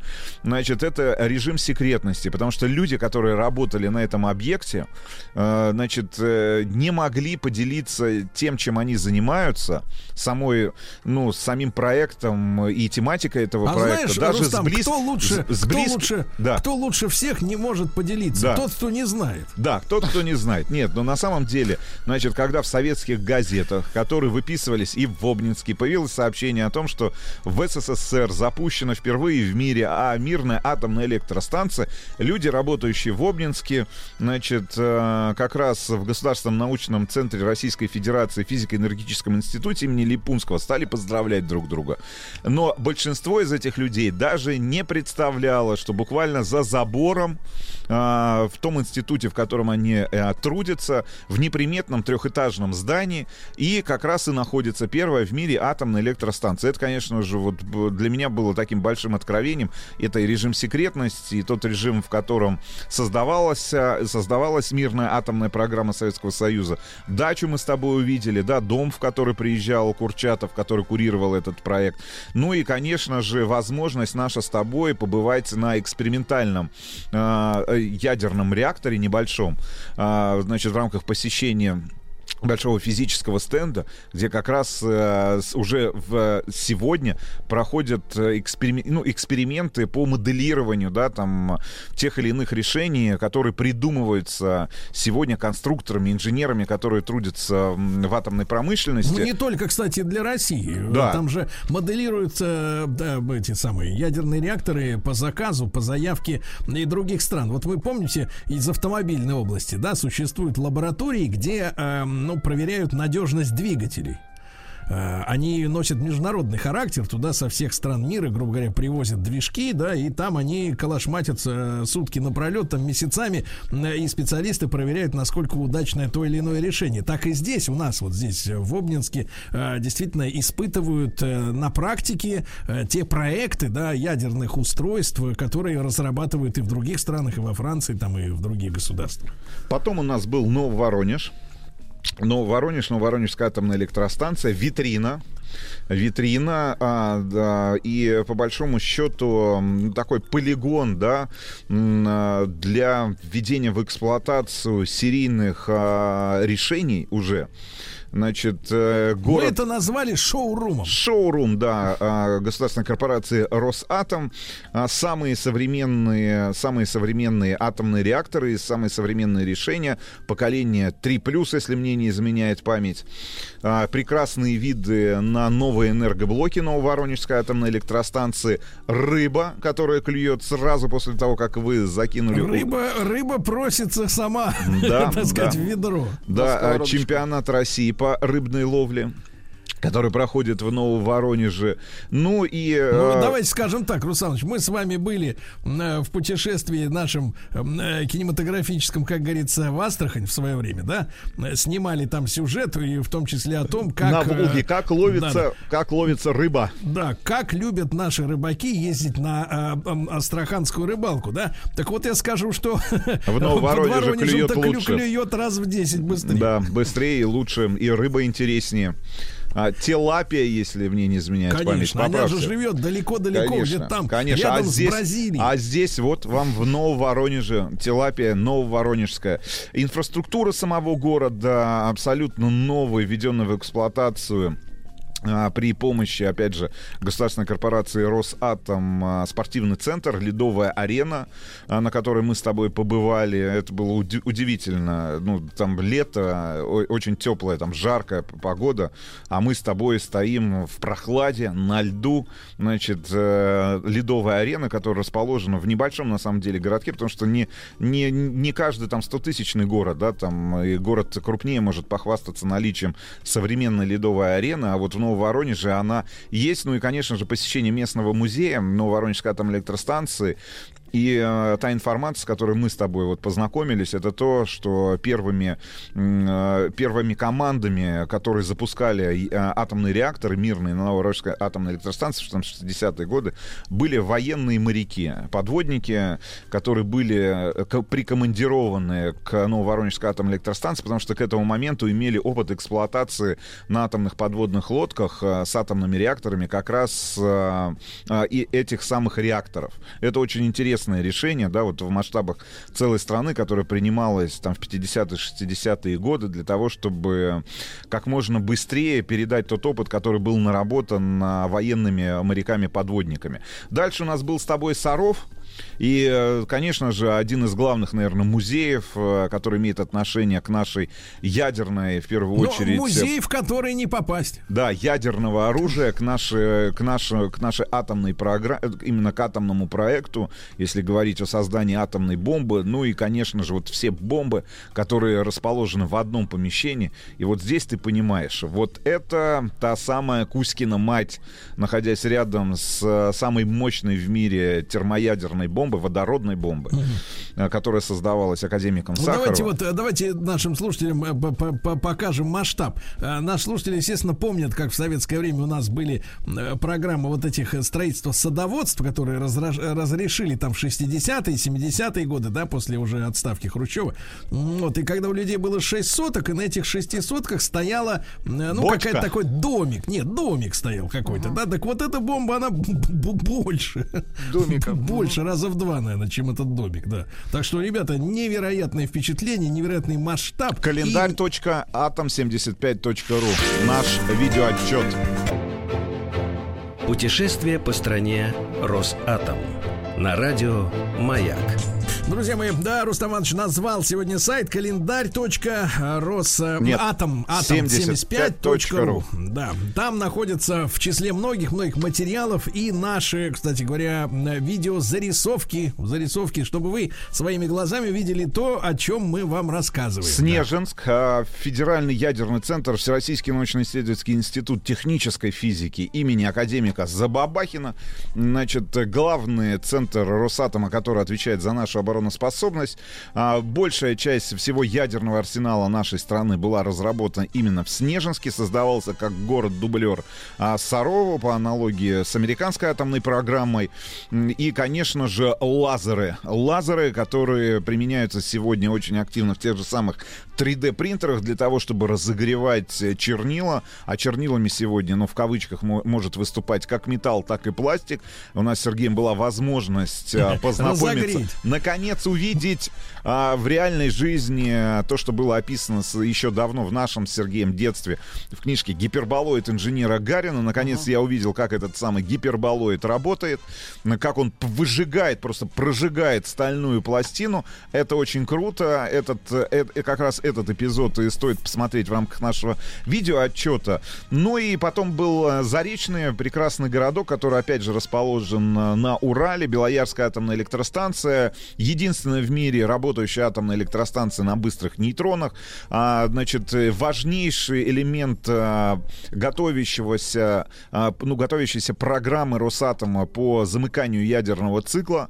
А, мы, наконец, с Сергеем оказались в зале, где находится как раз тот самый реактор БН-800, работающий на быстрых нейтронах. Пообщались со специалистами, погрузились, наконец, а, достаточно глубоко в физику процессов, происходящих в атомном реакторе. Наконец нам стало понятно, ну, наконец мы стали понимать, давайте так, наконец мы стали, это уже середина, экватор наших, наших, а, нашего путешествия по стране Росатом, как это во, во всяком случае работает.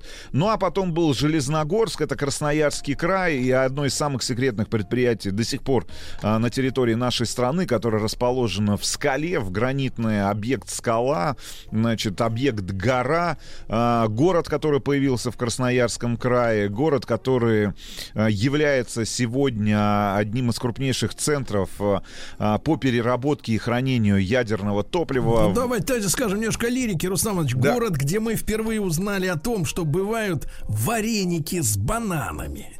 Класс. Да. Да, значит, ну, мы побывали, во всяком случае, э, на одном из самых секретных объектов э, нашей страны, еще раз напомню, А, посмотрели, как производится МОКС топлива, как раз для реакторов на быстрых нейтронах, значит, э, побывали как раз вот в этом объекте «Скала», где в свое время работали три э, атомных реактора, которые производили оружейный плутоний для нашей оборонной программы «Атомная» в рамках атомного проекта. Ну, в общем, гигантское впечатление. Кроме всего, выяснили, что Железногорск, кроме всего прочего, еще и столица наших, наших спутниковая столица нашей страны, потому что там больше 70% всех э, спутников, которые сегодня производятся в нашей стране и запускаются, производятся, как ни странно, в Железногорске, в Красноярском крае. Ну, а потом был Ну и погодите, погодите, и Да. мы позавидовали ученым, которые В этих жили в условиях- этом Да, прекрасном, да, да. прекрасном городе, и которые С сказали... удовольствием бы Нет, отправился сейчас на удаленку в Железногорск. Да, да, нет, они сказали, а что-то нам тут вот не хватает озера. Озеро, водоема. Взяли и вырыли себе озеро, прикинь. Очень Вот Если круто. и вы будете так хорошо работать, и вы и хорошо себя себе вести, озеро. и хорошо Да. себя вести, Хорошо. то, может быть, а, будете работать на одном из предприятий Росатом. Потом у нас был Краснокаменск, а, самая восточная точка в нашем путешествии на карте нашей страны, Приаргунское производственное горно-химическое объединение. Мы с Сергеем были под водой, над водой, не были еще в стратосфере, были, соответственно, в воздухе. Ну, все попробовали, наверное, в своей жизни. Были за рычагами танка. а, И значит, видели заколы. да все, все, все видели, но здесь впервые в нашей жизни мы почувствовали себя настоящими горняками и теперь знаем, как правильно произносится слово «рудник». Ребята, запоминайте, именно «рудник». Мы спустились в шахту на отметку, я уж не помню там... э, 450, 400, а потом да, еще но и на я тысячу. имею в виду горизонт, сам не помню номер самого горизонта, а потом и тысяча. Представляете, ну, я думаю, что в вашей жизни из тех людей, которые нас сейчас слышат, ну, минимальное количество ваших близких и знакомых были так близко к центру Вселенной. К коре, ну, к, коре. ц- к центру нашей Земли, матушки. К ядру. Да? Никто глубже, никто глубже, ну, кроме горняков, которые работают, например, на Приаргунском производственном горно-химическом ведении, не опускался так глубоко для того, чтобы, а, значит, вытащить на свет, в кавычках, в хорошем смысле этого слова, а, урановую руду. А, Именно там добывается самый тяжелый металл в, в таблице Менделеева, это уран, значит, а, который потом методом а, ну, непонятных до сих пор для нас э, с Сергеем а, химических реакций превращается, а, значит, э, в э, тот самый порошок, э, который мы с тобой потом видели уже здесь, в Подмосковье, на заводе, машиностроительном заводе в Электростале, где производятся. И вот я сейчас захожу в, там, в любой супермаркет, да, или подхожу к киоску Союз печати, а такие еще остались, значит, э, где продается печать свежая, да, Это э, пресса. называется Роспечать. Роспечать, да. Я подхожу и вижу там, например, продаются элементы питания. Батарейки там 2А, 3А. А я понимаю, что я в своих руках, значит, мы в своих руках с Сергеем держали настоящие ядерные батарейки. И вот, на- значит, там в рекламе нам обещают зайцы там или другие животные, значит, продолжительность жизни тех самых батареек, которые вы можете приобрести для того, чтобы использовать в тех или иных устройствах. А я понимаю, что вот те батарейки, которые производятся в электростале, они работают практически, ну, Нет, нет, вам бы одной такой хватило на всю жизнь. Да, Еще нам не хватает, не хватает такой батарейки. А, ну, самые яркие, наверное. Я думаю, что одни из самых ярких впечатлений. а, я вот, вот, а, опять же, делясь этими впечатлениями с ребятами из издания Росатома, сказал, что масштаб, конечно же, поражает. Масштаб людей масштаб а, тех процессов, а, которые человеку необходимо было, ну вот, соответственно, подчинить, Ну, давайте скажем, подчинить тем раз мы, задачам, которые Рустам Иванович, необходимо было решить. Да. И еще раз поздравляю всех людей, которые причастны э, к атомной промышленности, а это более 250 тысяч человек и 400 предприятий в стране. 400, ребята. Вот мы э, вот всех людей, которых видели, находим как э, интеллигентных, э, воспитанных, очень интересных, интеллектуальных, вот настоящих людей, с которыми очень интересно общаться и по-человечески тепло. Ребят, вас всех еще раз с праздником, 75-летним, пятилетием. Гордимся вами и любим вас. Спасибо большое.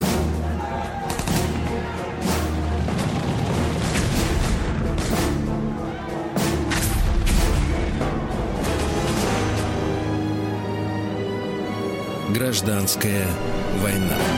Друзья мои, наш цикл э, «Гражданская война», который посвящен страницам, э, многострадальным страницам нашей истории. Э, Друзья мои, Василий Жанович Цветков, естественно, для нас готовит. Профессор Московского педагогического государственного университета, доктор исторических наук. Василий Жанович, доброе утро. Здравствуйте, да, здравствуйте. Да. Ну и мы продолжаем нашу историю, нашу летопись целиком, которую можно послушать на сайте радиомаяк.ру и где вам э, удобно, друзья мои. Закончились бои э, в Москве, кровопролитные бои. Несколько тысяч человек погибло из сражающихся, я напомню. И гражданские жертвы вообще не поддаются подсчету к огромному к сожалению, да. И вот, э, э, соответственно, э, генерал Духонин, который считал себя командующим нашим фронтом, да, армии, в принципе, получил несколько телеграмм из Петрограда, где ему Владимир Ильич Ленин с товарищами предложили, э, сказать, убраться со своего поста и на смену Духонину из Петрограда, я так понимаю, отправляют товарища Крыленко, прапорщика. Правильно, Василий Жанович? Да, совершенно верно, так и было, да. Вот, И вот, и вот товарищ Крыленко поехал с э, несколькими сотнями вооруженных э, большевиков, да, на фронт, в Могилев, в Ставку. да, да. Ну, тут интересный момент, почему, собственно, Крыленко пала э, такая миссия, пал такой выбор. Э, я вот уже говорил о том, что он как раз присутствовал э, во время разговора, телеграфного э, разговора Ленина и Сталина э, с Могилевым. Это было 9 ноября 17 года. Ну и вообще э, надо сказать, что Крыленко считался а, среди большевиков вот таким вот, ну если не военным авторитетом, а потому что на тот момент спецов, вот военных спецов знаменитых, которые у нас впереди еще будут во время гражданской войны, фактически не было. Даже брат Бонч Бруевича родной, да, вот генерал тоже, а Бонч Бруевич это соратник Ленина, известный э, человек, управляющий делами Совнаркома, но даже он не собирался э, поддерживать большевиков и в том э, отношении, что они там собираются, например, диктатуру пролетариата устанавливать. Пока еще. Потом он будет, конечно, уже вместе с ними. Ну а прапорщик Крыленко был вообще по образованию юрист. Э, собственно, потом вот мы его встретим, интересная его биография, когда он будет уже э, прокуратуре работать. Э, известная вот его как раз э, история. Э, но э, надо сказать, что юристом-то он тоже по профессии, особенно до революции, не работал. Но был профессиональным большевиком, очень, э, очень был хорошо знаком с Лениным. Э, ездил за границу к нему, работал вместе с ним. А во время войны его мобилизовали на фронт. Э, он работал в команде связи. Э, ну, такой фронтовик, действительно. Здесь вот можно сказать, что он нельзя там в тылу не отсиживался, да? А, И он руководил, один из руководителей был военки. Военка это такая была структура при большевистской партии, военная организация. Ну и у него были контакты с солдатами, то есть здесь считал, что у него э, такое признание будет э, со стороны военных. Хотя по чину, по своему, вот вы в прошлый раз говорили об этом, ну, прапорщик во главе всей вообще армии, российской армии и флота, да, российского, э, пока на тот момент, потом еще Дыбенко будет, да, разделят они власть. Э, Дыбенко флотом будет руководить, а Крыленко армией. Ну, в общем-то, это, это было очень-очень Ну, масштаб-то не тот немножко, да? Ну уж, конечно. Вот. А э, Духонина объявили врагом народа, а, и после этого уже, ну, можно сказать, было, что человек был обречен э, в плане того, что уж как минимум его арестуют, а уж что там с ним потом будет неизвестно. Он должен был э, оставаться в Могилеве под страхом, там ему объявили, под страхом э, революционного возмездия, должен оставаться в Могилеве и ждать, э, когда к нему приедет Крыленко, чтобы ему дела свои сдать. Вот. Э, У Духонина была возможность уехать э, из Ставки. В принципе, это многие делали, многие офицеры подчиненные. Вот, но он этого не сделал. Он этого не сделал, и к нему подъезжают вот эти вот ударники, ударные части, несколько батальонов э, ударных частей, которые готовы защищать Могилев от э, революционных солдат и матросов, э, которые вместе с Крыленко едут. Так что вот там такая ситуация достаточно сложная сложилась. Могло быть э, очередное военное противостояние. Мгм. Василий Жанович, а почему же тогда, в принципе, мы же знаем э, итог жизни, ну, кошмарный, да, этого генерала, Э, почему же тогда эти ударники не выступили э, на защиту в итоге? А вот здесь вот очень важный момент, я считаю, надо отметить, что это всецело решение самого Духонина. Почему? Потому что у него была, конечно, власть, они его признавали, они не считали его отрешенным, это ударные части. Офицеры ставки готовы были ему тоже служить. Э, Ну, есть версия одна, очень интересная, ее в эмиграции высказывали. Я ее изложу. А у э, Духонина, вот мы говорили в прошлый раз, э, заместителем его, генерал-квартирмейстером э, ставки, а, был генерал Дитерих. А, и он Духонину внушил, в общем-то, вот считается, иммигранты так считали, э, может быть, как, конечно, были к тому э, определенные поводы, он Духонину, во-первых, внушил то, что, ну, как говорится, от судьбы не уйдешь, э, чему быть того не миновать. Сам Дитерих, в общем, отличался таким мистицизмом. А второй момент э, гораздо более важный, вот я считаю. А, Дитерикс говорил Духонину о, о том, что вот он, если уедет из Могилева, да, то он бросает ставку на произвол судьбы. То есть вот офицеры, все остальные, кто вот уехать, например, не смогут, а ударники не смогут, да, вот так просто взять и уехать. Вот их э, ждет расправа. Духонина этот момент вот задел, видимо, да, и он решил остаться как раз э, сам, взять на себя, вот полностью принять на себя вот этот удар и спасти подчиненных. И вот, в общем-то, так и произошло. Я бы вот отметил как раз его поведение, потому что это действительно поведение человека, который жертвует собой, как бы там к нему не относиться, там контрреволюционер, не контрреволюционер, там, но это человек, который пожертвовал собой ради спасения подчиненных, по сути. А, вот. И как раз все этого, ну вот кто хотел, тот уехал. Дитерих сам уехал. Вот ему потом это даже обвиняли. Говорит, «Ой, па- паспорт получил там поддельный и уехал. э, в Киев. Вот, э, ударников он отослал за день до приезда Крыленко. Э, В общем-то, это, наверное, было правильное решение с его точки зрения Духонина. Почему? Потому что ударные батальоны э, нужны были уже на Дону. На Дону уже начинала формироваться добровольческая армия. И он их туда отправил, они уехали, защищать не стали. А, хотя, еще раз подчеркиваю, хотели, могли, собирались это делать. Э, но тоже до Дона не доехали, вот чуть позже надо сказать об этом. А, И сам остался вот ждать, ждать Крыленко, ждать свою судьбу. Да.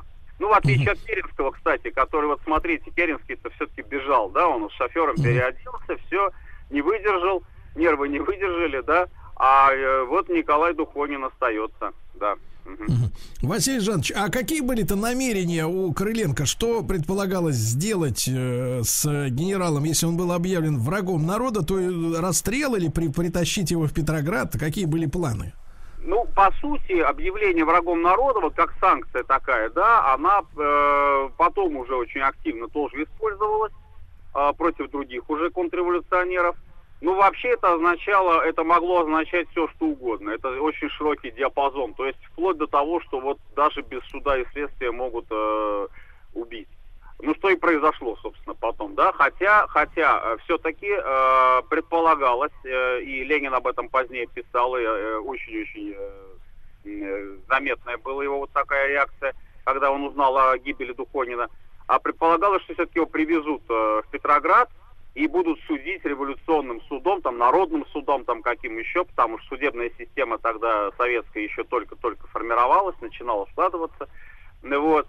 И э, дальше уже там, в общем, что с ним будет, неизвестно. Ну, могли, конечно, вот и э, как Краснова, например, отпустили там под домашний арест, он сбежал. Вот, в конце концов. Василий Но- Жанович, так а как непосредственно вот этот сам эксцесс-то произошел? Я так понимаю, что на вокзале же, да, все это случилось? Это тоже интересная такая история, потому что есть несколько версий, э, есть несколько версий, которые по-разному описывают, что произошло. Значит, ну вот Крыленко по дороге, да, вот еще раз напомню, он пока э, из Питера в Могилев э, вместе с... Сначала было 50 человек вообще охраны, э, послали его. Вот, пока он ехал из Питера в Могилев, он по дороге к нему присоединялись еще солдаты и матросы, а вот уже местные гарнизоны, э, солдаты. А, и э, он приехал в Могилев э, как раз вот, э, ну, уже такой достаточно распропагандированный был город. В городе уже действовал э, революционный комитет. А, и уже, в общем-то, считалось, что все, дни Духонина сочтены. А, ну и э, что дальше? Дальше, в общем, произошло то, что Крыленко приходит к Духонину, принимает от него дела. А, и, э, ну, получается так, что вот они в вагоне, значит, беседуют, да, с Крыленко, э, в поезд вагон, э, в котором при- Крыленко прибыл, а, и э, собирается толпа. Собирается толпа рядом с этим вагоном, э, солдаты там, матросы, значит, просто толпа вообще неорганизованная такая вот, э, стихийная, э, стихийно собравшаяся. А, И, значит, две версии. Первая версия, согласно которой э, потребовали э, Духонин, чтобы он вышел, значит, на площадку э, вагона. Потребовали сначала от Крыленко это. Крыленко сказал, что вот мы его сейчас отправим в Петроград, вы не бо- не бойтесь тут, все. Но еще нюанс один был вот важный, очень важный, я хочу обратить внимание слушателей на него. Накануне, помимо того, что ударников э, Духонин отправил, да, э, Духонин э, полностью всех выпустил э, на свободу вот этих быховских узников, так называемых, э, в городе Быхове. Вот мы говорили в прошлый раз, тоже напомню, э, там находились генералы, арестованные еще Керенским, э, вот по делу Корнилова. Это и Деникин, это и Романовский, и Марков, их там очень много, вплоть до даже гражданских лиц там были все, кто подозревались э, в том, что, собственно, поддерживают Корнилова. Ну и сам Корнилов, конечно, тоже. А, вот их охраняли текинцы, текинцы, текинский конвой э, и местные солдаты. Так вот, Духонин э, подписал приказ об освобождении их, причем, когда он подписывал, свидетели говорили, что вот этим он подписывает себе смертный приговор. Э, Он сам так сказал, освобождая их. Естественно, они все тоже уезжают на Дон, тут же уезжают на Дон, отправляются, правда, Корнилов поехал походным порядком, пошел э, вместе с текинцами со своими, но тоже вот э, как раз э, полностью да, весь этот текинский полк он не смог дойти до Дона, но тем не менее. В общем, они уехали, уезжают. А, и вот в Могилеве узнают о том, что, что же вообще сделал Духонин. Что он сделал? Он впустил врагов революции. Он впустил их всех своим вот этим вот волевым приказом, волевым решением. И тут же вот этот митинг начинает говорить, да мы знаем вас там, Крыленко, к нему там, ну, примерно такими словами обращаются, что это вот все вы говорите, что вы его отвезете, а на самом деле вы его не отвезете, выпустите. Вот он выпустил уже вот этих вот генералов-предателей, да, но так вот и, и его тоже вы отпустите потом. Вот мы их э, собираемся, значит, давайте нам его на расправу. Крыленко ничего сделать не смог, один, э, его там отстранили, значит, ворвались в вагон, э, и э, Духонина подняли на штыки. Ну, это первая версия. Вторая версия, якобы, что Крыленко все-таки решил показать Духонина, вывел его на площадку, вот чтобы вот все убедились, что он здесь. Ну и в этот момент как раз опять же Крыленко отстраняют, Духонина сбрасывают с площадки, сталкивают с площадки, просто вот на штыки, штыки подняли, вот это такая вот была форма расправы. Но ну, еще есть версия в эмиграции писали, что якобы он еще даже до Крыленко не дошел э, по, по дороге э, к поезду, его раз, растерзали, разорвали. Вот, это чистой воды самосуд. То есть э, здесь Ленин э, позднее выступил буквально вот э, со словами, что это недопустимо.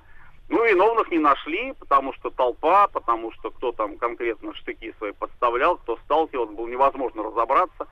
Вот, э, вот так вот э, погиб Духонин. Да. Угу. А тело отдали родным или так вообще без вести пропало? Нет, все похоронили, да, но э, просто вот вопрос, опять же, в том, что вот действительно это э, многие потом говорили э, в отношении Духонина, это первая жертва такая революции. Э, с одной стороны, в общем-то, это действительно был человек, который, ну, э, сам вот лично, да, вооруженного сопротивления не оказал, это очевидно совершенно, да, и в Париже, кстати, вот интересно, есть тоже э, знаменитый храм, да, православный, вот э, храм Александра Невского. Там есть икона Николая Чудотворца. Николай Чудотворец – это небесный покровитель генерала Духонина. Вот, собственно, он Николай, да, э, имя его. И так вот это, на этой иконе прям табличка вот в память, в память э, погибшего генерала Духонина. Вот. А с другой стороны, появилось выражение такое очень циничное, правда, но его очень часто использовали потом – отправить в штаб к Духонину. Что это означало? Это означало то, что вот тебя, как говорится, тоже могут э, таким же образом на тот свет проводить. Василий да. Жанович, э, Василий Жанович, а во время вот сражений Первой мировой этот генерал как-то себя показал? То есть э, были в его, э, э, так сказать, руководящих э, таких решениях какие-то достижения? Ну, конечно, ну, я не могу сказать, что это был, конечно, такой славный прям генерал э, по аналогии с Брусиловым, но это был строевик, он командовал полком, у него карьера была, в общем, такая фронтовая, вот, э, и это, э, видимо, сыграло роль, что он потом уже перешел на работу, руководящие такие структуры, Uh, он был очень спокойным, лояльным человеком, то есть это не был там держиморда какой-то страшный, ужасный, да, вот, э, многие вспоминают, что чересчур, может быть, даже был таким лояльным, спокойным. В принципе, революцию он принял, вот, не, не отвергал ее достижений, завоеваний. Керенский его к себе приблизил как альтернатива Корнилова. Ну и Духонин, как считалось, он не, не будет интриговать. То есть Керенский боялся интриг со стороны военных всячески и подбирал себе заместителей. И его рекомендовал Алексеев, генерал Алексеев, э, как человека, который вот и технически знает э, работу и строевую, и штабную тоже. Вот. Генштабист, георгиевский кавалер, он был кавалер ордена Святого Георгия. Вот. И в то же время человек такой лояльный, спокойный. Ну, вот то есть он, э, ну, то есть он действительно, он, поним, а, понимая все последствия, фактически отдал свою жизнь за жизнь нескольких других людей, в том числе штабных офицеров, да. Василий Жанович, мы продолжим наш э, рассказ, наш разговор после новостей и новостей спорта. Василий Жанович Цветков с нами, как обычно.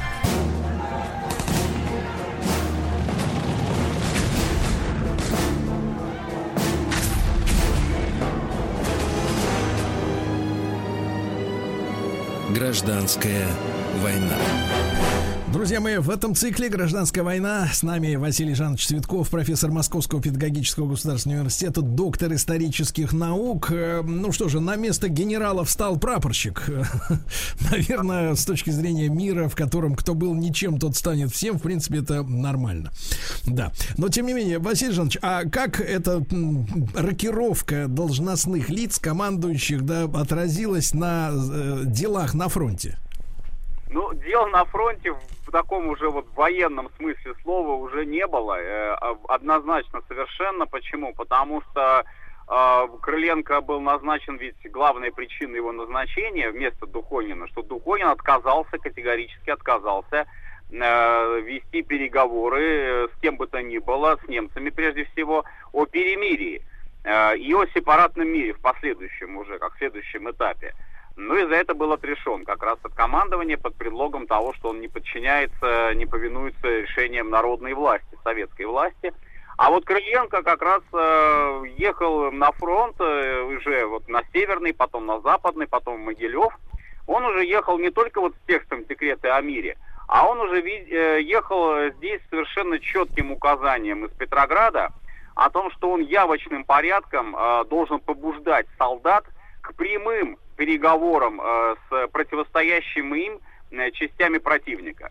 То есть вот в прошлый раз э, уже об этом говорили, я еще раз напомню, это очень такая оригинальная форма э, перемирия. Ленин э, считал, что это просто гениальная находка, вот с его точки зрения, а, когда через голову командования, через голову правительств, через голову буржуазии мы напрямую обращаемся к солдатам а, с э, вот этим вот предложением мира.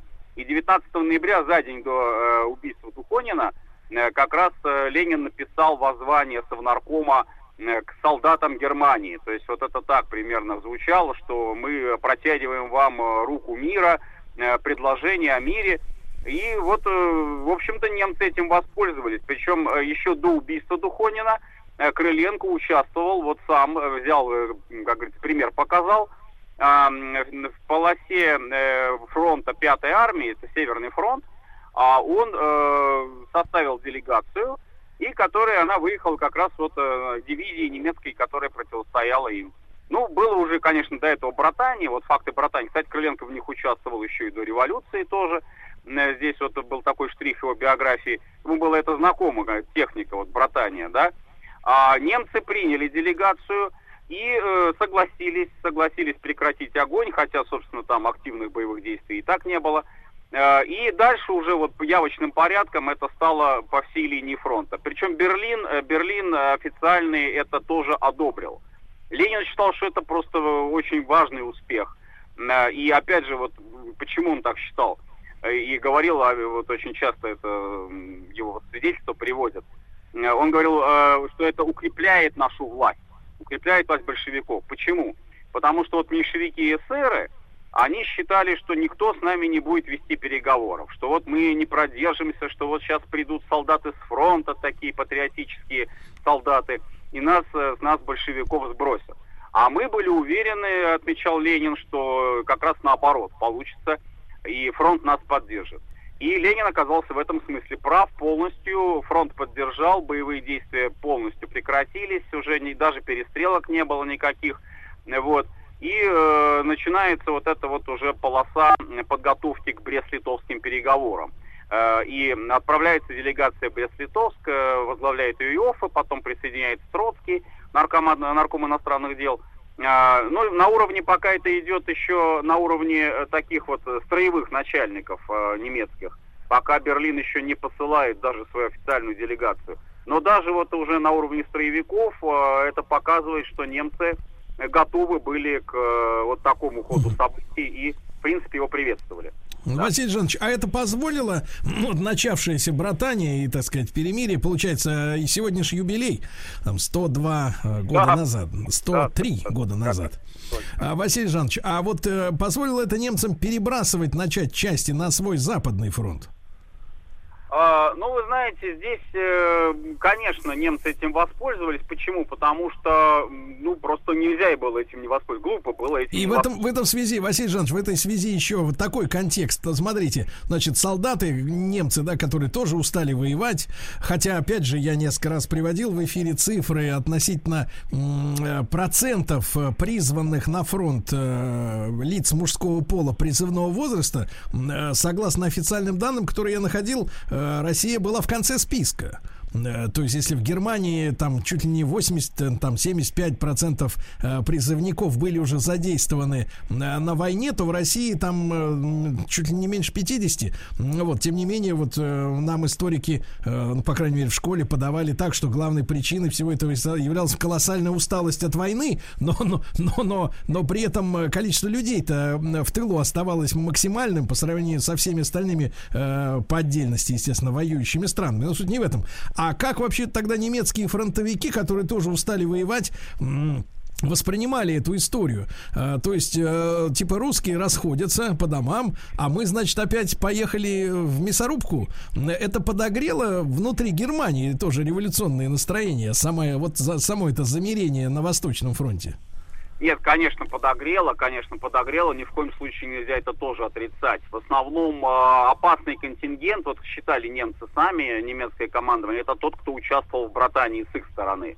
Потому что здесь вот им двух зайцев им убить не получилось. Потому что одного зайца-то вроде как они убили, да, русскую армию, условно говоря, как противника своего потенциального устранили. А вот своего зайца второго, да, то есть солдаты революционизирующиеся, вот как говорили, да, на тот момент, а это, это они получили, безусловно. И потом это все аукнулось и откликнулось в ноябре 18-го, когда в ноябре в Германии произошла революция тоже. А, и уже были недовольны, уже были э, вот во, во флоте, в частности, восстание было у немцев. Ну, подавили его, конечно, да. Были недовольны на фронтах. Но у немцев все-таки вот э, сработал, наверное, ну, и такой вот фактор, может быть, лучшей дисциплины, что ли, строевой. А, потому что им внушали все-таки, что это, во-первых, э, уловка, да, совнаркома. А, во-вторых, что Россия просто-напросто просит о помощи, она разбита. То есть немцам объясняли, что не от хорошей жизни Россия пошла на такие переговоры, вы победители.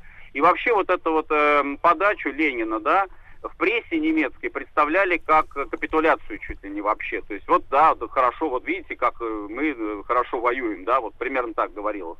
А, И уже все, русская армия не в состоянии нам противостоять. Василий Ну, Жанович, а тогда а, реакция стран Антанты вот на эти замерения, что говорила пресса английская там а, и, соответственно, французская? Ну, по нарастающей шла не- э, такое недовольство. Во-первых, э, вот когда был декрет о мире просто опубликован, его оставили без внимания поначалу. То есть мало ли что там в Петрограде происходит.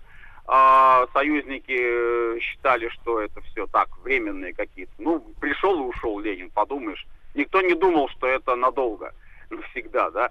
Вот, а потом э, к Духонину миссии военные уже направляли свои обращения, а, и Крыленко это знал, когда ехал в Могилев, о том, что категорически недопустимы вот эти вот переговоры сепаратные. То есть э, в этом случае, если они начнутся, да, Антанта заявляла, что а, она э, снимает с себя всякую ответственность. Там шли угрозы такого порядка, что в таком случае м, могут даже попросить Японию а, ввести свои войска на Дальний Восток а, начать оккупацию уже, по сути, Дальнего Востока под предлогом того, что Россия вышла из войны, и вот э, что получается? Получается то, что э, теперь э, она уже врагом становится, да, вот как бы такая логика.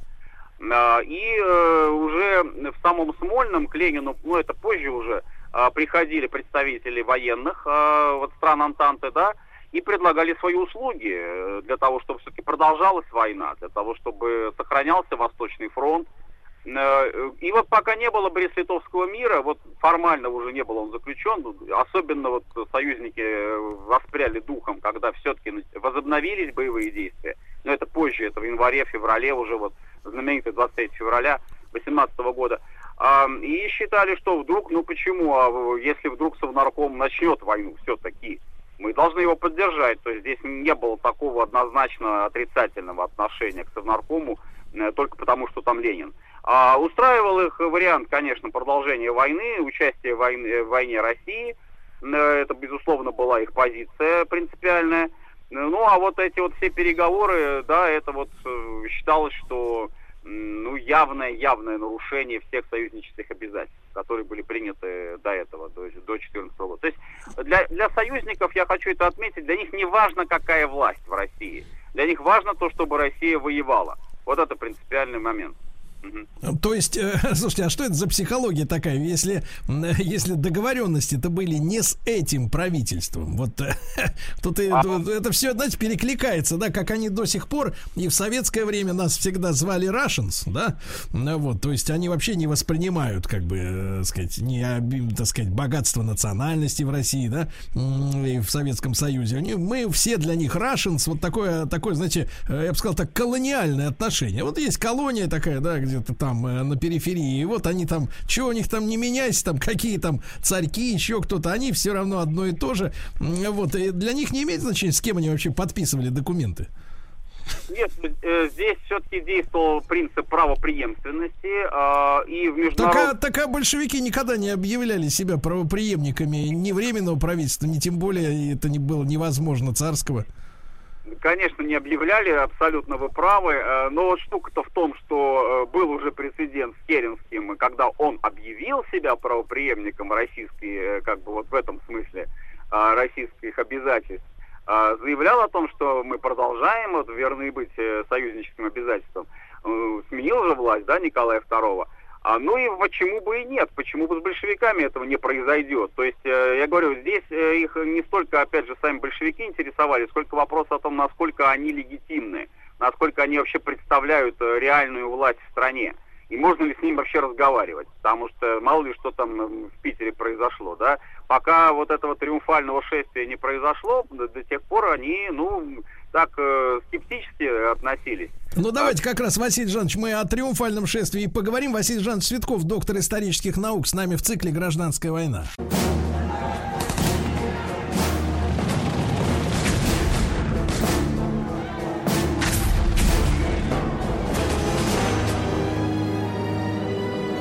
Гражданская война. Итак, наш цикл «Гражданская война» доступен на сайте радиомаяк.ру, в подкастах в iTunes. Э, Естественно, Василий Жанович Цветков, с нами профессор Московского педагогического государственного университета. Василий Жанович, ну вы обмолвились вот о том термине, может быть, забытом, да, еще, э, еще в школьные годы. Хотя, конечно, нас гоняли по этим темам. Э, Триумфальное шествие советской власти, вы об этом сказали. Когда оно началось фактически?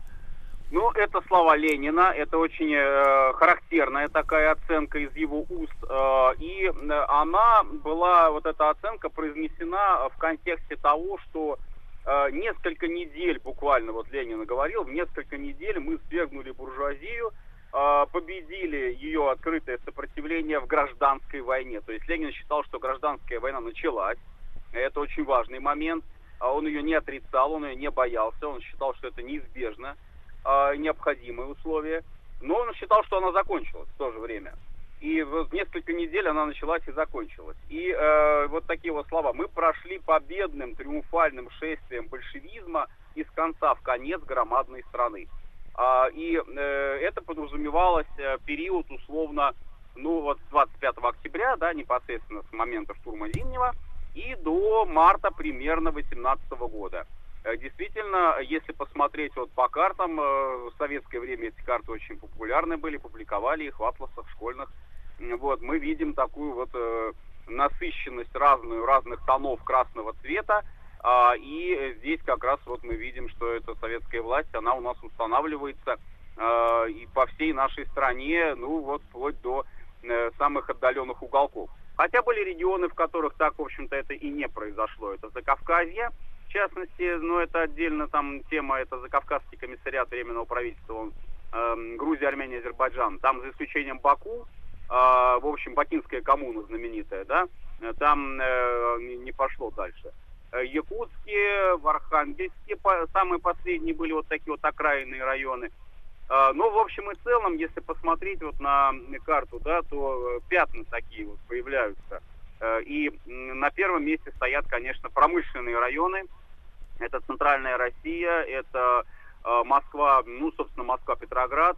Э, Причем там э, в очень-очень многих, очень-очень многих случаях советская власть устанавливалась абсолютно мирным путем. То есть, ну вот, например, во Владимире, там, в Иваново-Вознесенске, э, там вот по воспоминаниям тех очевидцев, как это все происходило, просто приезжает, допустим, к почте, к телеграфу, там, к местному телефону, главные, да, э, пункты связи, а, подъезжает отряд красногвардейцев местных рабочих, занимают его, служащие почтовые, естественно, протестуют.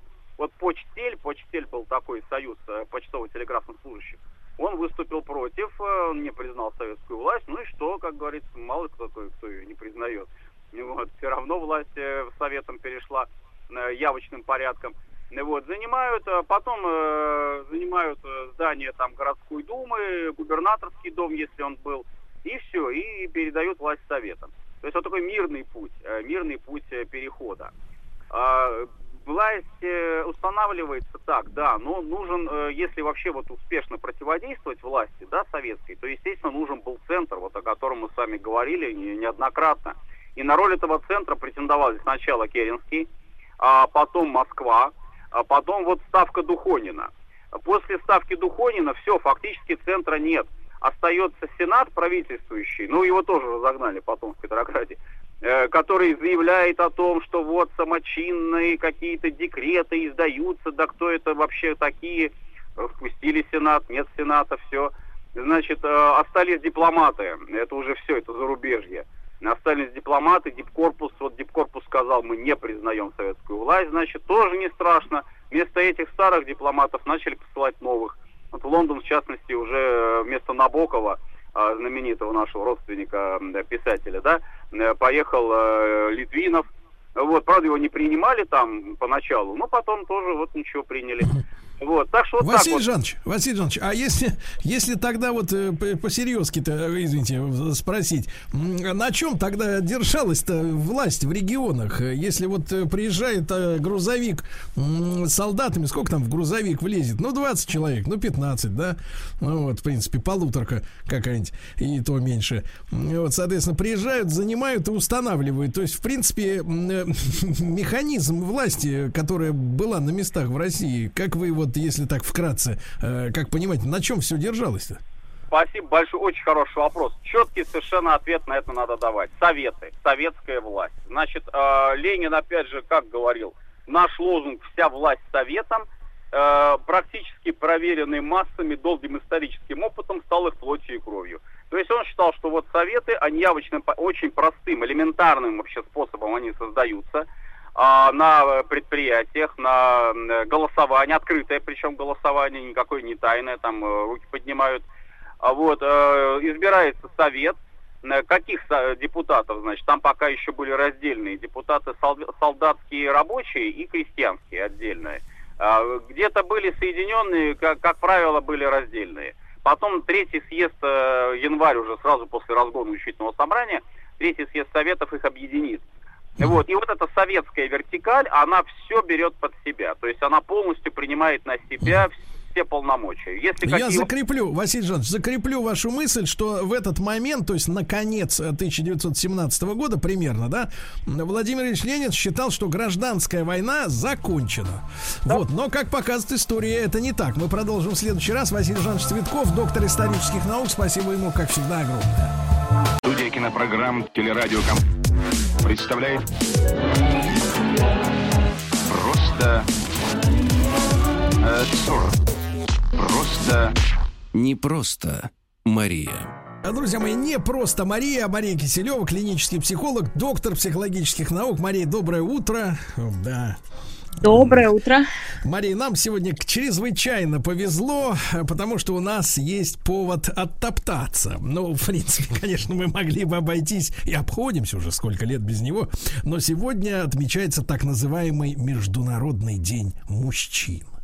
Вот. И это, конечно, великолепное событие. Я хотел бы сейчас привлечь в качестве свидетеля Владика, Абсолютно который, точно. безусловно, в моем, в моих глазах является самым отъявленным настоящим мужчиной на свете. Зачем да. же так оскорблять? Э, Так вот, э, Мария, представляете, не надо долго искать э, в интернете, лазить, да, чтобы ну, например, найти, вот у меня сейчас перед глазами, э, 45 самых важных качеств настоящего мужчины.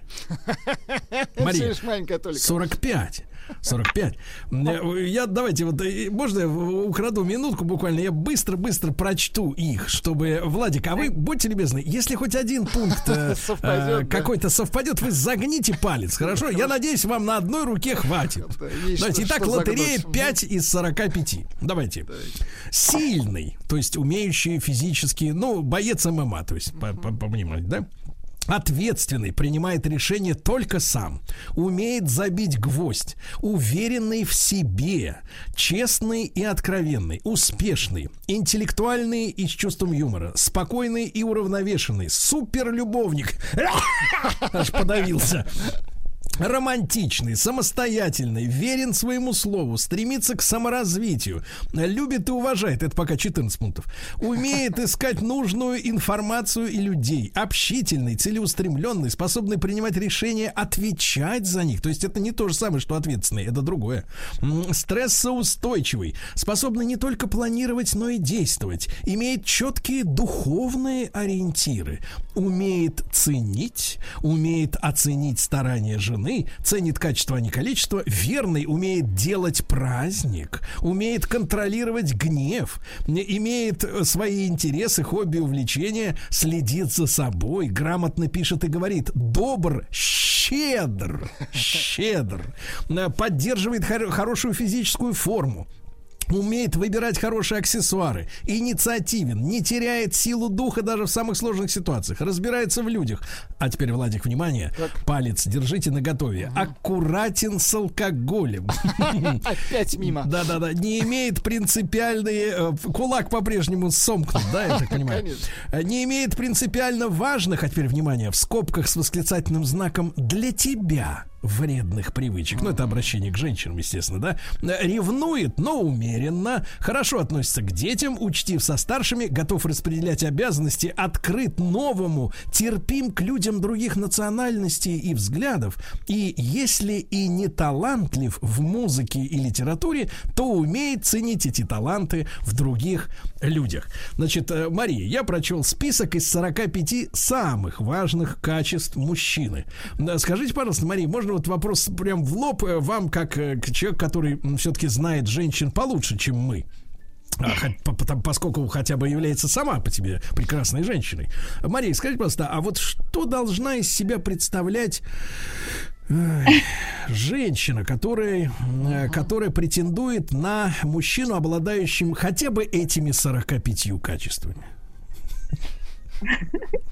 Я не знаю, чувство юмора я должна у него быть, наверное, чтобы серьезно к этому не относиться к такому. Нет, это вы грустно сказали. Но если серьезно, вот серьезно, я сегодня выступил с предложением заменить э, фразу требование требую настоящего мужчину, да, поскольку, как мы понимаем из разговоров, э, в том числе с психологами, что это некий образ, да, из серии больше попросишь, побольше дадут. То есть, как в наш суд, например, если обращаться с, с, вы, с компенсацией морального ущерба, то если попросишь, например, миллион, то, может быть, 10 тысяч суд, так сказать, заставит обидчика выплатить, да? То есть, вот из 45, какие вы, э, Мария, вот действительно, давайте я предлагаю вместо настоящей надо назвать реального мужчину. Мне кажется, реальный. Вот, э, э, Мария, скажите, пожалуйста, а вот в реальности, вот действительно, какие для женщин женщины, вот кроме вот этого бреда из 45 э, связанных воедино качеств, да, действительно женщинам важны в мужчине. То есть вот никогда их там соцопросы требуют э, что-то ответить, да, а вот реально с психологической точки зрения, с психиатрической, я бы сказал даже, вот что действительно важно в мужчине для женщины? Слушайте, ну, я думаю, что основное качество, оно может по-разному абсолютно выражаться. Это такая способность, э, наверное, с этим, ну не способность, это когда ты с этим человеком чувствуешь себя в безопасности и доверяешь ему, и тебе с ним интересно. А дальше набор может быть качеств любых, да, в зависимости уже от того, что, ну, от увлечений женщины, это ее предпочтение, больше ли ей нравится физическая форма или там его интеллектуальные способности. Но вот эта атмосфера, которая создается при общении с этим человеком, да, должна быть безопасной, доверительной, а, и, в общем-то, этот человек должен быть интересен, наверное.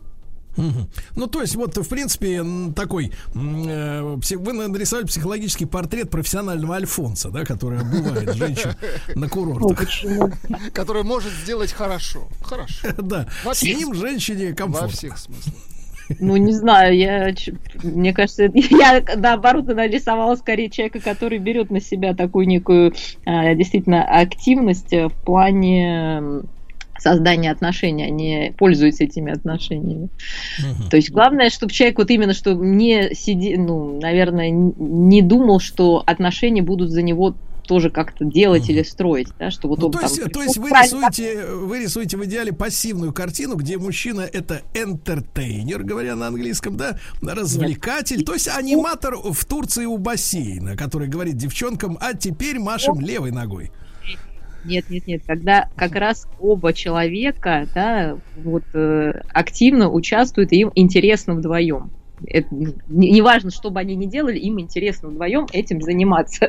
Будь то плавание, будь то просмотр фильма, будь то просто поболтать, посидеть или приготовить что-то. То есть, наверное, просто людям должно быть интересно да, друг с другом, а уже качества все, они, к сожалению, для каждого индивидуальны или к счастью. Да, Мария, ну вот смотрите, вы с научной точки зрения же исследуете, да, мужчин и женщин, и диссертация, в общем-то, имеется. Может быть, конечно, не по этой теме, но в любом случае людей-то изучаете давно под мелкоскопом, как говорил родившийся сегодня Михаил Васильевич Ломоносов. Вот, э, значит, Мария, а вот в принципе, э, какие, э, какие, значит, запросы женщин, вот если нас же слушают умные женщины, конечно, не умные нас не слушают, они думают, что мы с вами, э, мы с Владиком идиоты.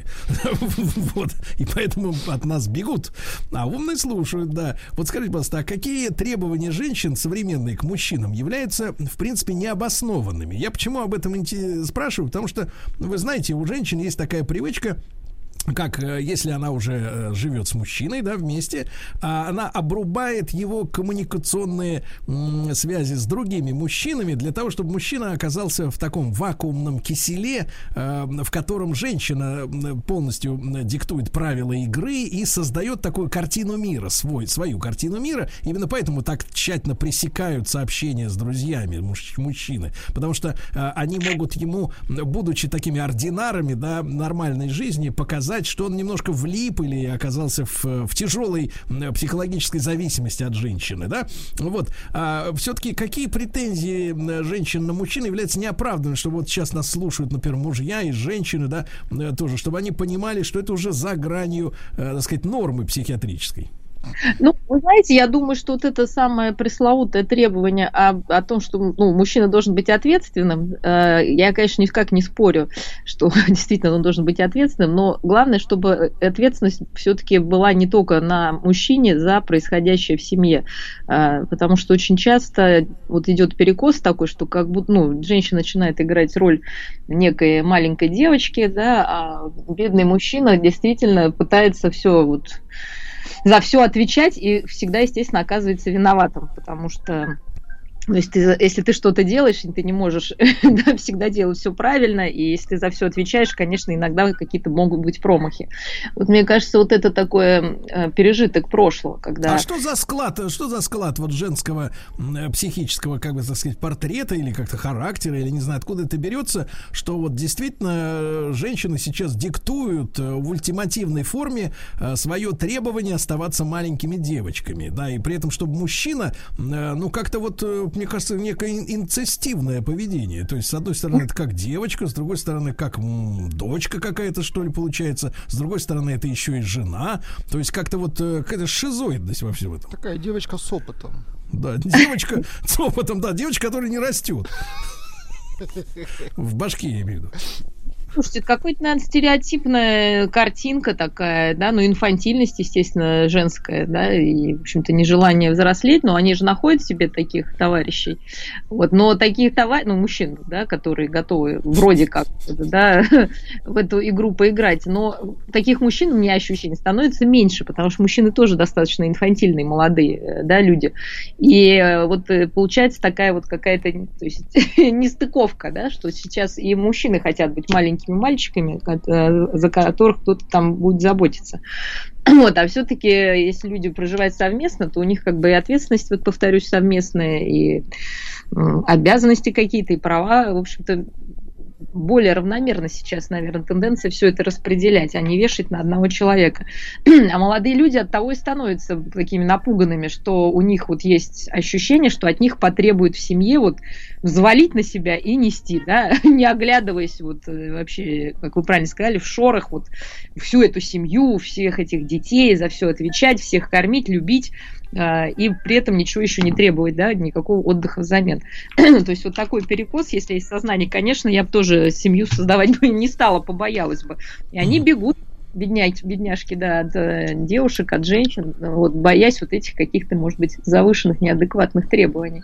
Мария, а вот, этот, э, вот эта история с невзрослением, да, ну, получается, и мужчин, и женщин, э, из-за чего это происходит, что людям хочется задержаться в подростковом возрасте, да, когда в доме есть, ну, вот с точки зрения женщин, например, в доме есть некий папа такой, да, ну, сильно, он прощает ошибки, он оплачивает все долги этой женщины, покупает ей сапоги, шубу, ну, иногда еще спит с ней, что, в общем-то, в принципе, в спальне происходит, это никому не рассказывают. Вот, и вот он такой взрослый, зрелый. Почему люди не хотят взрослеть? Вот с вашей точки зрения, что происходит? Потому что явная тенденция к инфантилизму, она прослеживается, да, к росту инфантилизма. А что вот в социальном плане вызывает вот эту задержку в развитии психическом?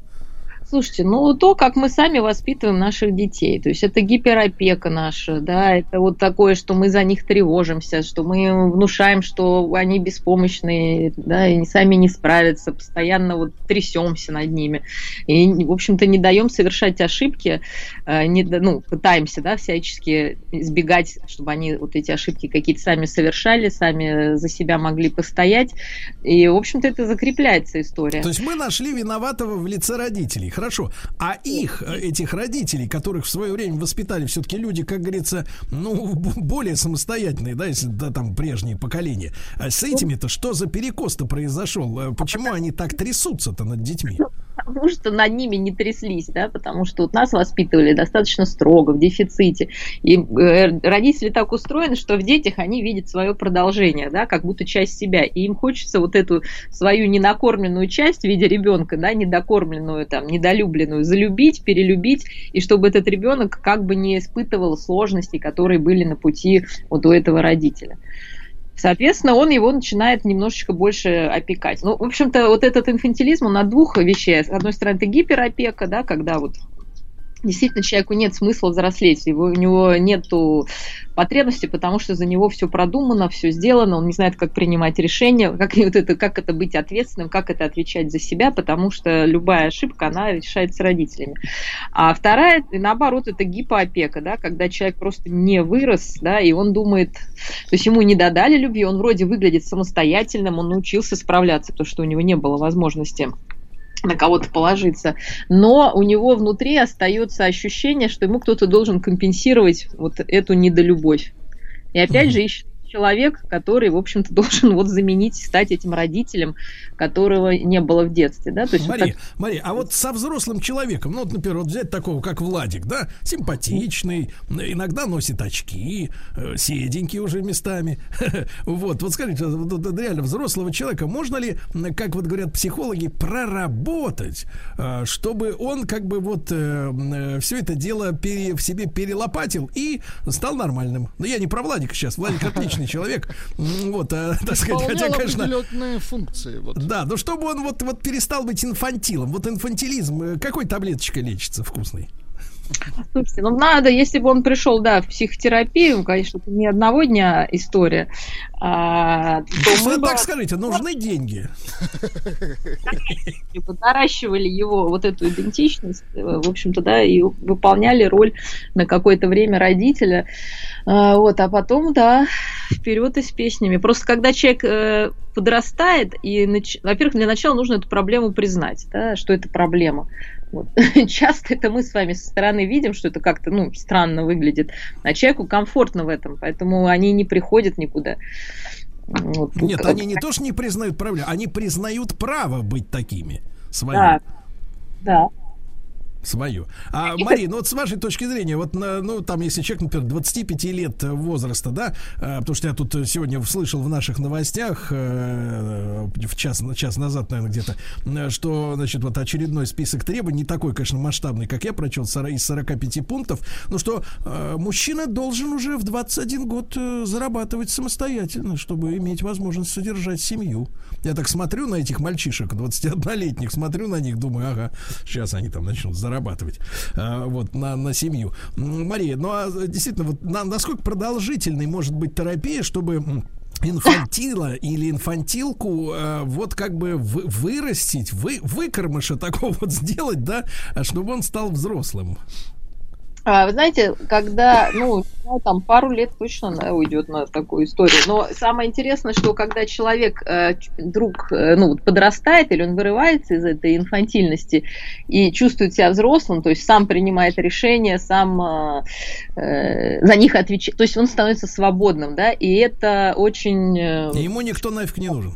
Вот, нет, это, это, понимаете, это тоже очень такое приятное ощущение. И вот когда человек, если он это почувствовал, конечно, он будет из этого инфантильного кокона пытаться уже самостоятельно выбираться. Да, вот. Просто вот это ощущение, что ты сам хозяин жизни и, в общем-то, сам понимаешь, что тебе делать, не надо никого просить, зависеть, да, оно тоже очень сладкое, и поэтому основная задача тоже в терапии вот эти моменты поддерживать, да, когда ну, человек... То есть я правильно понимаю, что это такая аллегория, как вот э, э, Владимира Семеновича алкоголизм морфием ему лечили?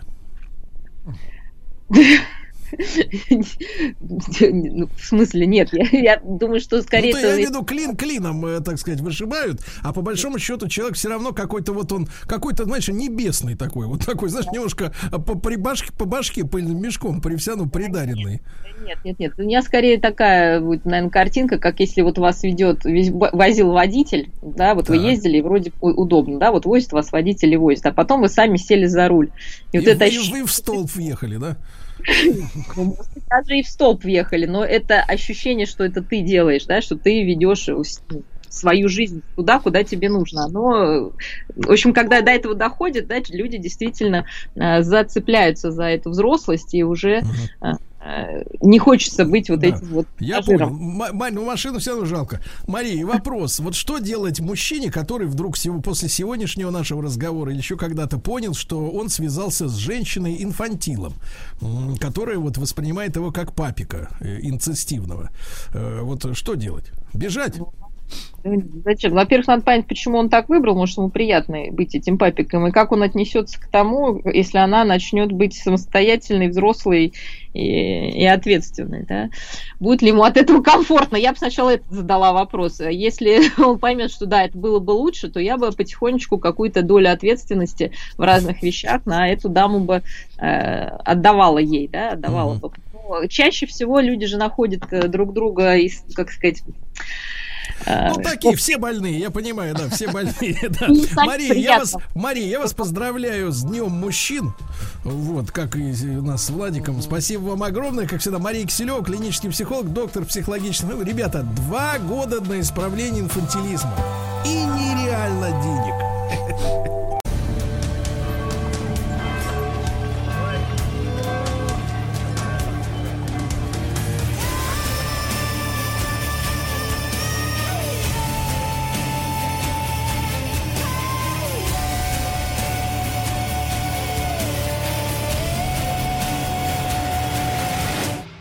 История и болезни. Друзья мои, на связи с нашей студией долгожданный Дмитрий Алексеевич Гутнов, профессор Московского государственного университета. Доброе утро, да, доктор исторических наук. Э, Дмитрий Алексеевич, осторожно, на улице гололед, да, так сказать, будьте осторожны. Я не хожу сейчас на улицу. Спасибо, я пешком постою, я понимаю. Да, да, да. я пешком постою.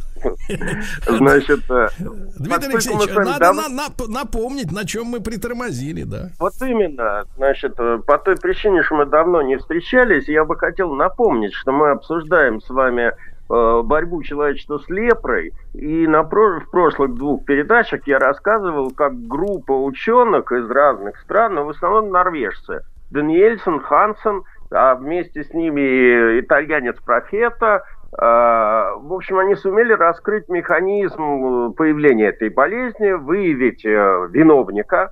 Это бактерия, микобактерия лепра – Э, и понять, каким способом эта болезнь распространяется. То есть э, в основном по капельно-воздушным способом.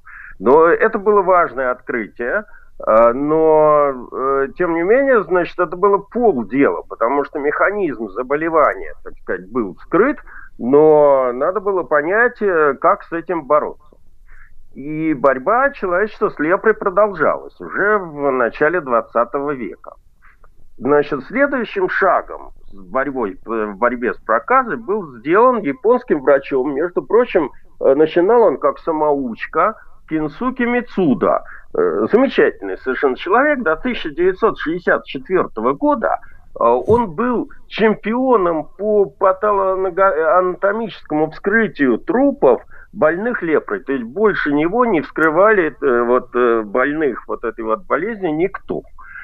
Он приехал в Токио откуда-то из провинции в 1894 году, работал санитаром в каком-то медицинском кабинете у врача, потом сдал практический экзамен а, в первой степени для медицинской школы, частной медицинской школы э, Сенсей Какуша, э, и там же он сдал выпускной экзамен квалификационный. Э, э, это ему дало возможность изучать после этого патологию еще в Токийском университете два года. Ну и потом он уже стал работать врачом. Причем, э, значит, как бы своеобразие всей этой ситуации заключалось в том, что, в принципе, Мицуда не был вот специальным вирусологом или специалистом по лепре. Он изначально был патологоанатомом.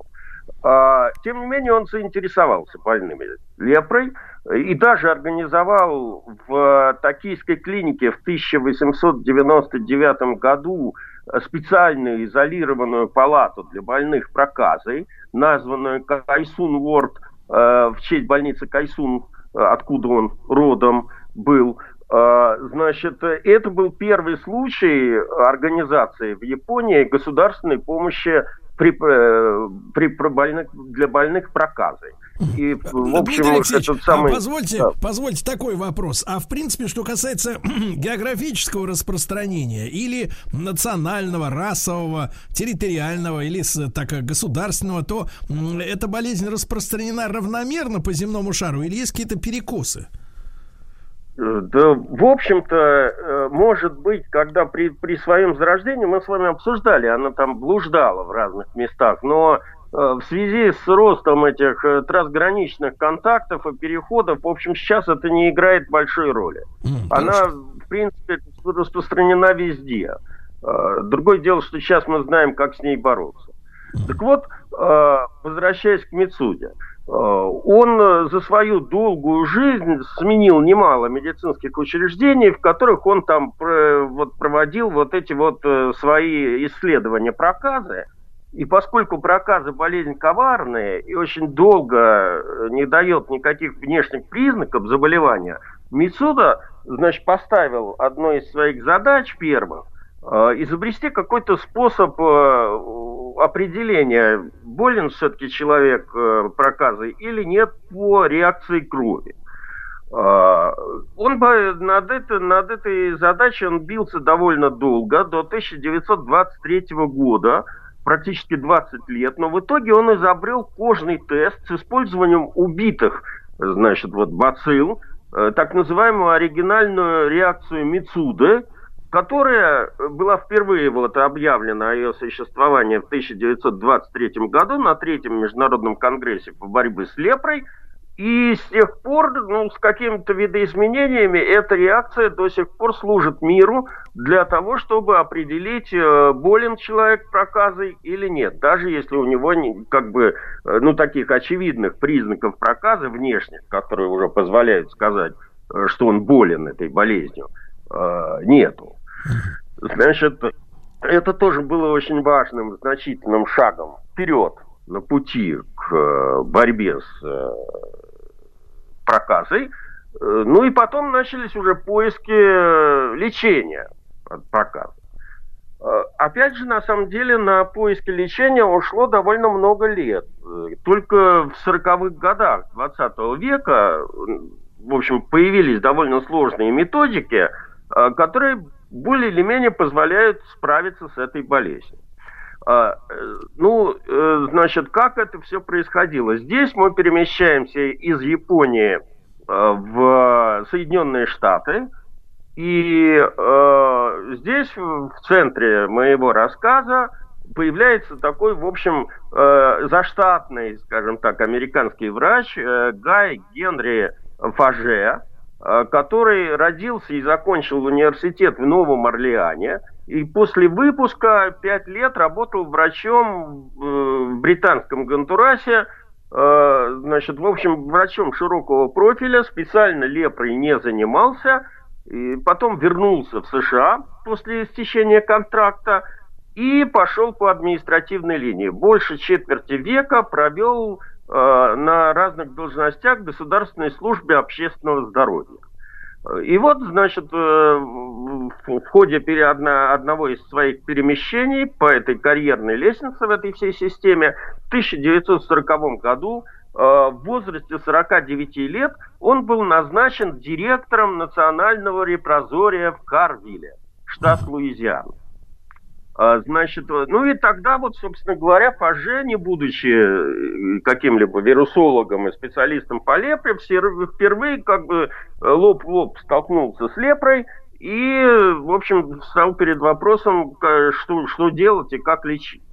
Значит, ну, он подошел к вопросу так академически, изучил имеющуюся на сей счет научную литературу, и он первый, по сути дела, сопоставляя данные, значит, там, экспериментов и опытов различных, э, значит, этих самых ученых, э, в общем, сопоставил э, факты, и, в общем, ему стала понятна одна довольно любопытная вещь.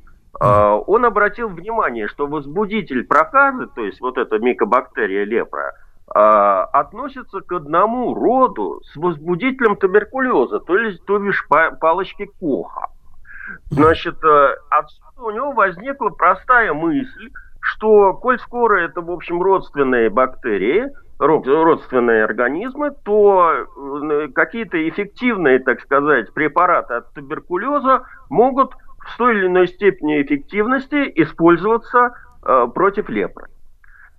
Значит, э, в это время как раз против туберкулеза э, стали синтезировать новый тип э, фармакологических лекарств, так называемые сульфоны. Это сложные органические производственные, э, то есть это сложные, значит, вот составы химические, производные серной кислоты, так вот, чтобы не углубляться в это дело. Механизм действия вот этих вот сульфонов даже на туберкулез был не совсем понятен тогда, но можно было догадаться, что они прерывают значит, в клетках бактерий какой-то важный биохимический процесс и при этом не, не вредят другим клеткам человека. Ну и, соответственно, в общем, он с 1941 года Фаше стал испытывать разные сульфоновые препараты от туберкулеза на больных лепрой тех, кто добровольно согласился участвовать в испытаниях. Про контракты я уже рассказывать не буду. Мы с вами один раз обсуждали. С каждым больным ог- оговаривались, так сказать, условия участия в этом эксперименте. В итоге, э, путем длительного отбора из множества альтернатив, э, Фаже остановился на то, что сейчас называется промин.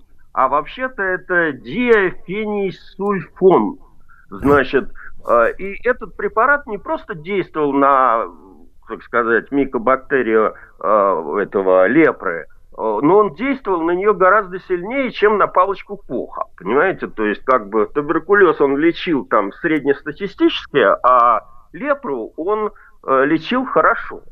Э, Причем, значит, кожные узлы больных лепрой рас- рассасывались, люди начинали чувствовать себя практически здоровыми, и из 22, значит, пациентов, которые проходили у него экспериментальное лечение промином в течение года, 15 показали улучшение, а пятеро вообще отрицательные, так сказать, вот этот вот э, как бы результат э, реакции Мицуна. Дмитрий Алексеевич, Вот. а это как бы наружная мазь какая-то или капельница? Ну, это химический препарат, это таблетка. А. Вот. Значит, э, теперь, э, э, ну, э, результаты этих опытов были опубликованы в 1943 году, поэтому этот год и стал точкой отсчета в истории победы над лепрой. Э, в течение где-то 20 лет э, промин стал вот такой вот палочкой-выручалочкой и единственной, единственным способом борьбы с лепрой. Но, к сожалению, э, вы, мы, мы сейчас э, с тревогой, так сказать, э, воспринимаем все новые и новые новости о том, что вирус, понимаете, этот коронавирус мутирует. Вот э, все то же самое происходило с вирусом лепры, э, с микобактерией лепры. А, Значит, уже где-то к началу 60-х годов стало ясно статистически, что э, бактерия лепры адаптировалась к этому антибиотику. И, в общем, как бы, если его использовать и дальше, то резистенция к нему будет расти. И тогда пришлось срочно синтезировать какие-то новые вещества, которые могут э, ну, заменить вот этот вот промин. Такие вещества были синтезированы. Это клофазимин и рифам, э, рифампицин. Вот как они Товарищи, записываем на слух. Да. Дмитрий Алексеевич Гутнов, профессор МГУ, э, доктор исторических наук. Весь наш цикл э, «История и болезни» в любое доступное время на сайте радиомаяк.ру.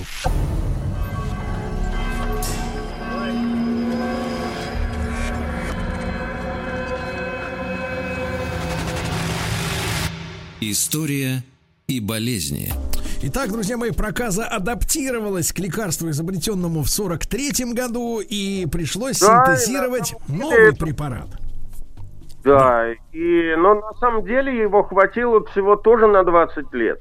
Вот этих вот, э, то, что я назвал, препаратов. И где-то с 80-х годов прошлого века врачи опять столкнулись с аналогичной проблемой.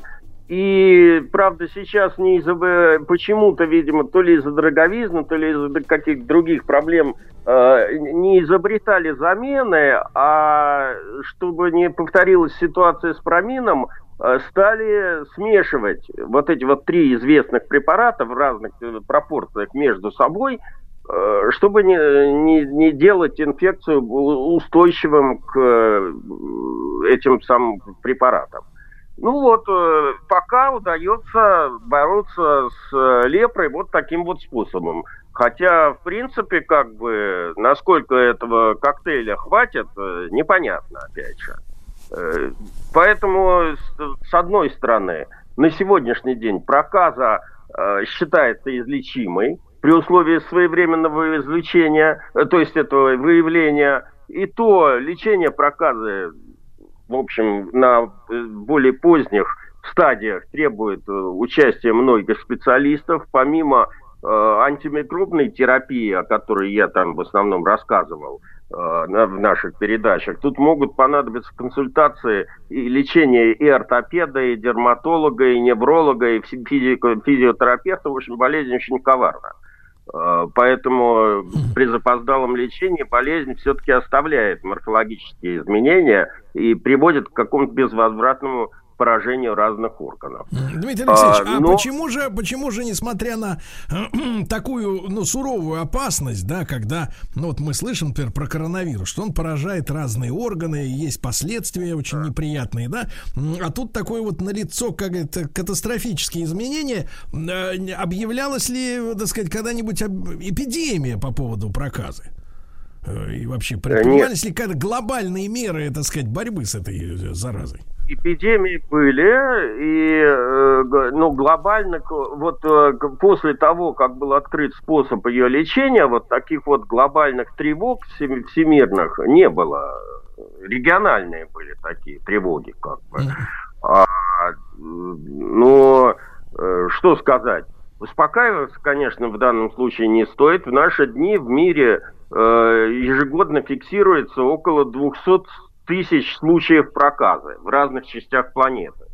И, к сожалению, несмотря на разъяснительную работу, проблема изоляции и э, своевременного, так сказать, диагностирования этой болезнью, э, особенно в развивающихся странах, э, по сей день стоит очень остро. Я уже не говорю о том, что, как выясняется теперь, все главные, так сказать, эти супербактерии, которые к антибиотиками, э, к антиби, ну, для которых антибиотики э, совершенно невосприимчивы, а, они тоже рождаются сейчас э, в развивающихся странах, особенно там, где, как типа Индия, Бангладеш, где сосредоточено как раз главное производство вот этих вот э, антибиотиков. И, извиняюсь, в большом количестве отходы этого производства попадают в естественную природу, и вот там-то, значит, вот это вот супербактерии как бы как раз у нас сейчас и набирают силу. И как с этим бороться, никто не знает, понимаете? То есть это Вот. отходы, отходы фарм, фармпроизводства создают проблему. Учитывая, учитывая то, что все инфекционные заболевания требуют проточной воды, а канализационные системы таких этих самых городов, где находятся вот эти вот э, все э, производства типа Мумбаи, в общем, они как бы этого самого э, заставляют, ну, туда требуется вкладывать большие деньги для того, чтобы это все работало нормально. И местные правительства на уровне штатов э, не нашли ничего лучшего, например, для того, чтобы бороться с локальными там вспышками эпидемии, вместо того, чтобы, так сказать, э, всю эту систему наладить, э, так сказать, водоотливов и, и очистки этих сточных вод, они просто раздают э, антибиотики в- бесплатно местным жителям. Это дешевле. Понимаете? А на выходе мы получаем бактерии, которые, вообще говоря, не восприимчивы ни к чему. Уже. Вот и все. То есть туризм в такие, в такие регионы он опасен, чрезвычайно опасен. Ну, ну, в принципе, потенциально человек, который туда едет, должен понимать вот это вот все опасность. Мгм. Дмитрий Алексеевич, а еще раз напомните, пожалуйста, а основной путь передачи этой инфекции, то есть заражение, как происходит? В основном через э, воздушным капельным путем, через общение, тесное общение инфицированных с э, членами семьи и тому подобное. Просто э, как бы плодится это, размножается эта бактерия очень медленно, как мы с вами обсуждали, и поэтому проявляются первые симптомы заболевания очень поздно, а пока человек не спохватился, он успеет заразить еще довольно большое количество людей. Вот. То есть я так понимаю, что э, социальная дистанция становится универсальным методом профилактики для всего. Абсолютно, Сергей. Совершенно точно. Это социальная дистанция и изоляция. Да, как же мы жили-то до сих пор, непонятно. А, да, да, хотя это вот зараза просуществовала многие-многие столетия, да. А, Дмитрий Алексеевич, ну, в общем-то, о, о- о ситуации в России с, этой, с этим недугом мы э, как бы спокойные у нас, ну как спокойные, каждый случай, естественно, Ну, так сказать, э, это ужасен. спокойно. У нас есть, у нас остались лепрозории, мы с вами обсуждали, значит, под Сергиевым Посадом, в Эдыгее, там, э, в специальных климатических зонах.